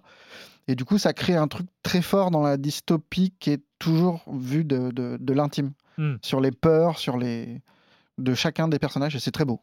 C'est très, très bien. Cool. Et ça va être où C'est sur OCS euh, à partir de lundi, je crois. Julie? Euh, moi, quand je ne joue pas, je me fais une note mentale de, de regarder la série que tu viens de recommander, parce que ouais, j'aime beaucoup David Simon. Et... Euh, mais entre temps, bah, première sur l'actualité, j'ai regardé un film euh, sorti il y a longtemps, enfin sorti en 2019, euh, The Lighthouse de Ro- Robert Eggers, euh, que j'avais très envie de voir, euh, donc qui a notamment réalisé The Witch, qui était son premier film, Mm. et qui moi était une de mes bien, grandes ouais. claques euh, de ces dernières années en termes d'horreur, ouais. Et euh, donc je, je tenais absolument à le voir au cinéma. Il s'avère qu'il est encore diffusé dans quelques salles euh, parce que visuellement c'est c'est très impressionnant. Donc c'est ce film en noir et blanc, euh, filmé au format euh, 4 4 tiers. c'est ça, oui, si je ne m'abuse. quatre tiers en salle. Euh, donc qui suit euh, deux gardiens de phare en fait qui viennent assurer la relève Mm. d'une équipe euh, quelque part au large de la Nouvelle-Angleterre. Et euh, donc c'est vraiment euh, le récit de, des rapports entre un chef de phare et, euh, qui se montre particulièrement autoritaire et désagréable avec son, son surveillant, euh, enfin son surveillant, son assistant pardon, et euh, assistant qui commence à sombrer dans une espèce de, de, de- de folie, euh, enfin à être pris d'hallucinations liées à des sirènes. C'est vraiment un mélange en fait des écrits de Melville euh, et de, de journaux de bord euh, tenus par des gardiens de phare. Euh, le réalisateur s'est aussi beaucoup inspiré de l'œuvre de l'écrivaine Sarah Horn Jewett, euh, donc qui est une figure du courant de euh, du régionalisme Mm. dans la littérature américaine. Et c'est euh, c'est vraiment un des films d'horreur, disons, euh, qui m'a le, enfin, qui ressemble pas à grand chose à ce que j'ai pu voir auparavant, qui effectivement est difficile à regarder, enfin, pour peu qu'on ait euh, euh, des problèmes avec la cruauté envers les mouettes, ce qui est mon cas, mais qui, est, qui est vraiment très intéressant, enfin, qui propose quelque chose visuellement déjà très fort et en plus en termes de construction du récit et des personnages est très chouette. Vraiment. The Lighthouse. Mm. Patrick Euh, je confirme hein, pour Lighthouse. Euh, ouais, une belle expérience au cinéma.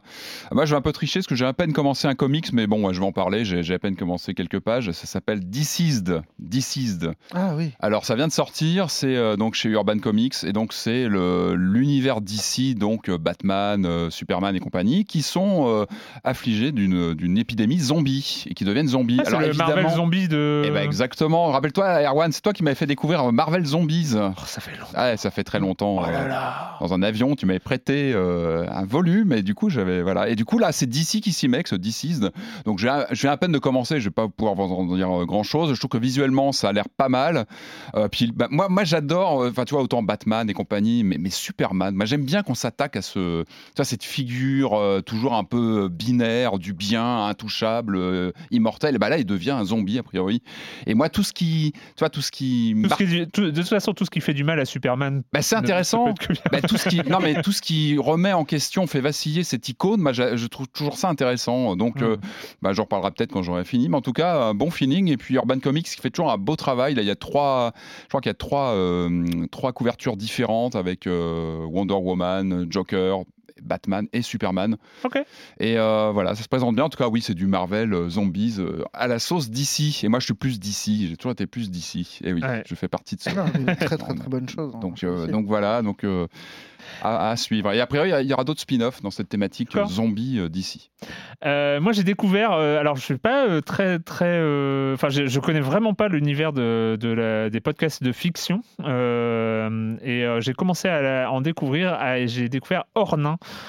Ornin, c'est euh, sur le network, je sais pas si on appelle ça un network de podcast, mais euh, de, qui s'appelle Qualité. Enfin voilà, Studio 404. euh, et et, j'avais parlé de Trajectoire, podcast de mathématiques qui était aussi. là, c'est fiction avec un Q à la place du C.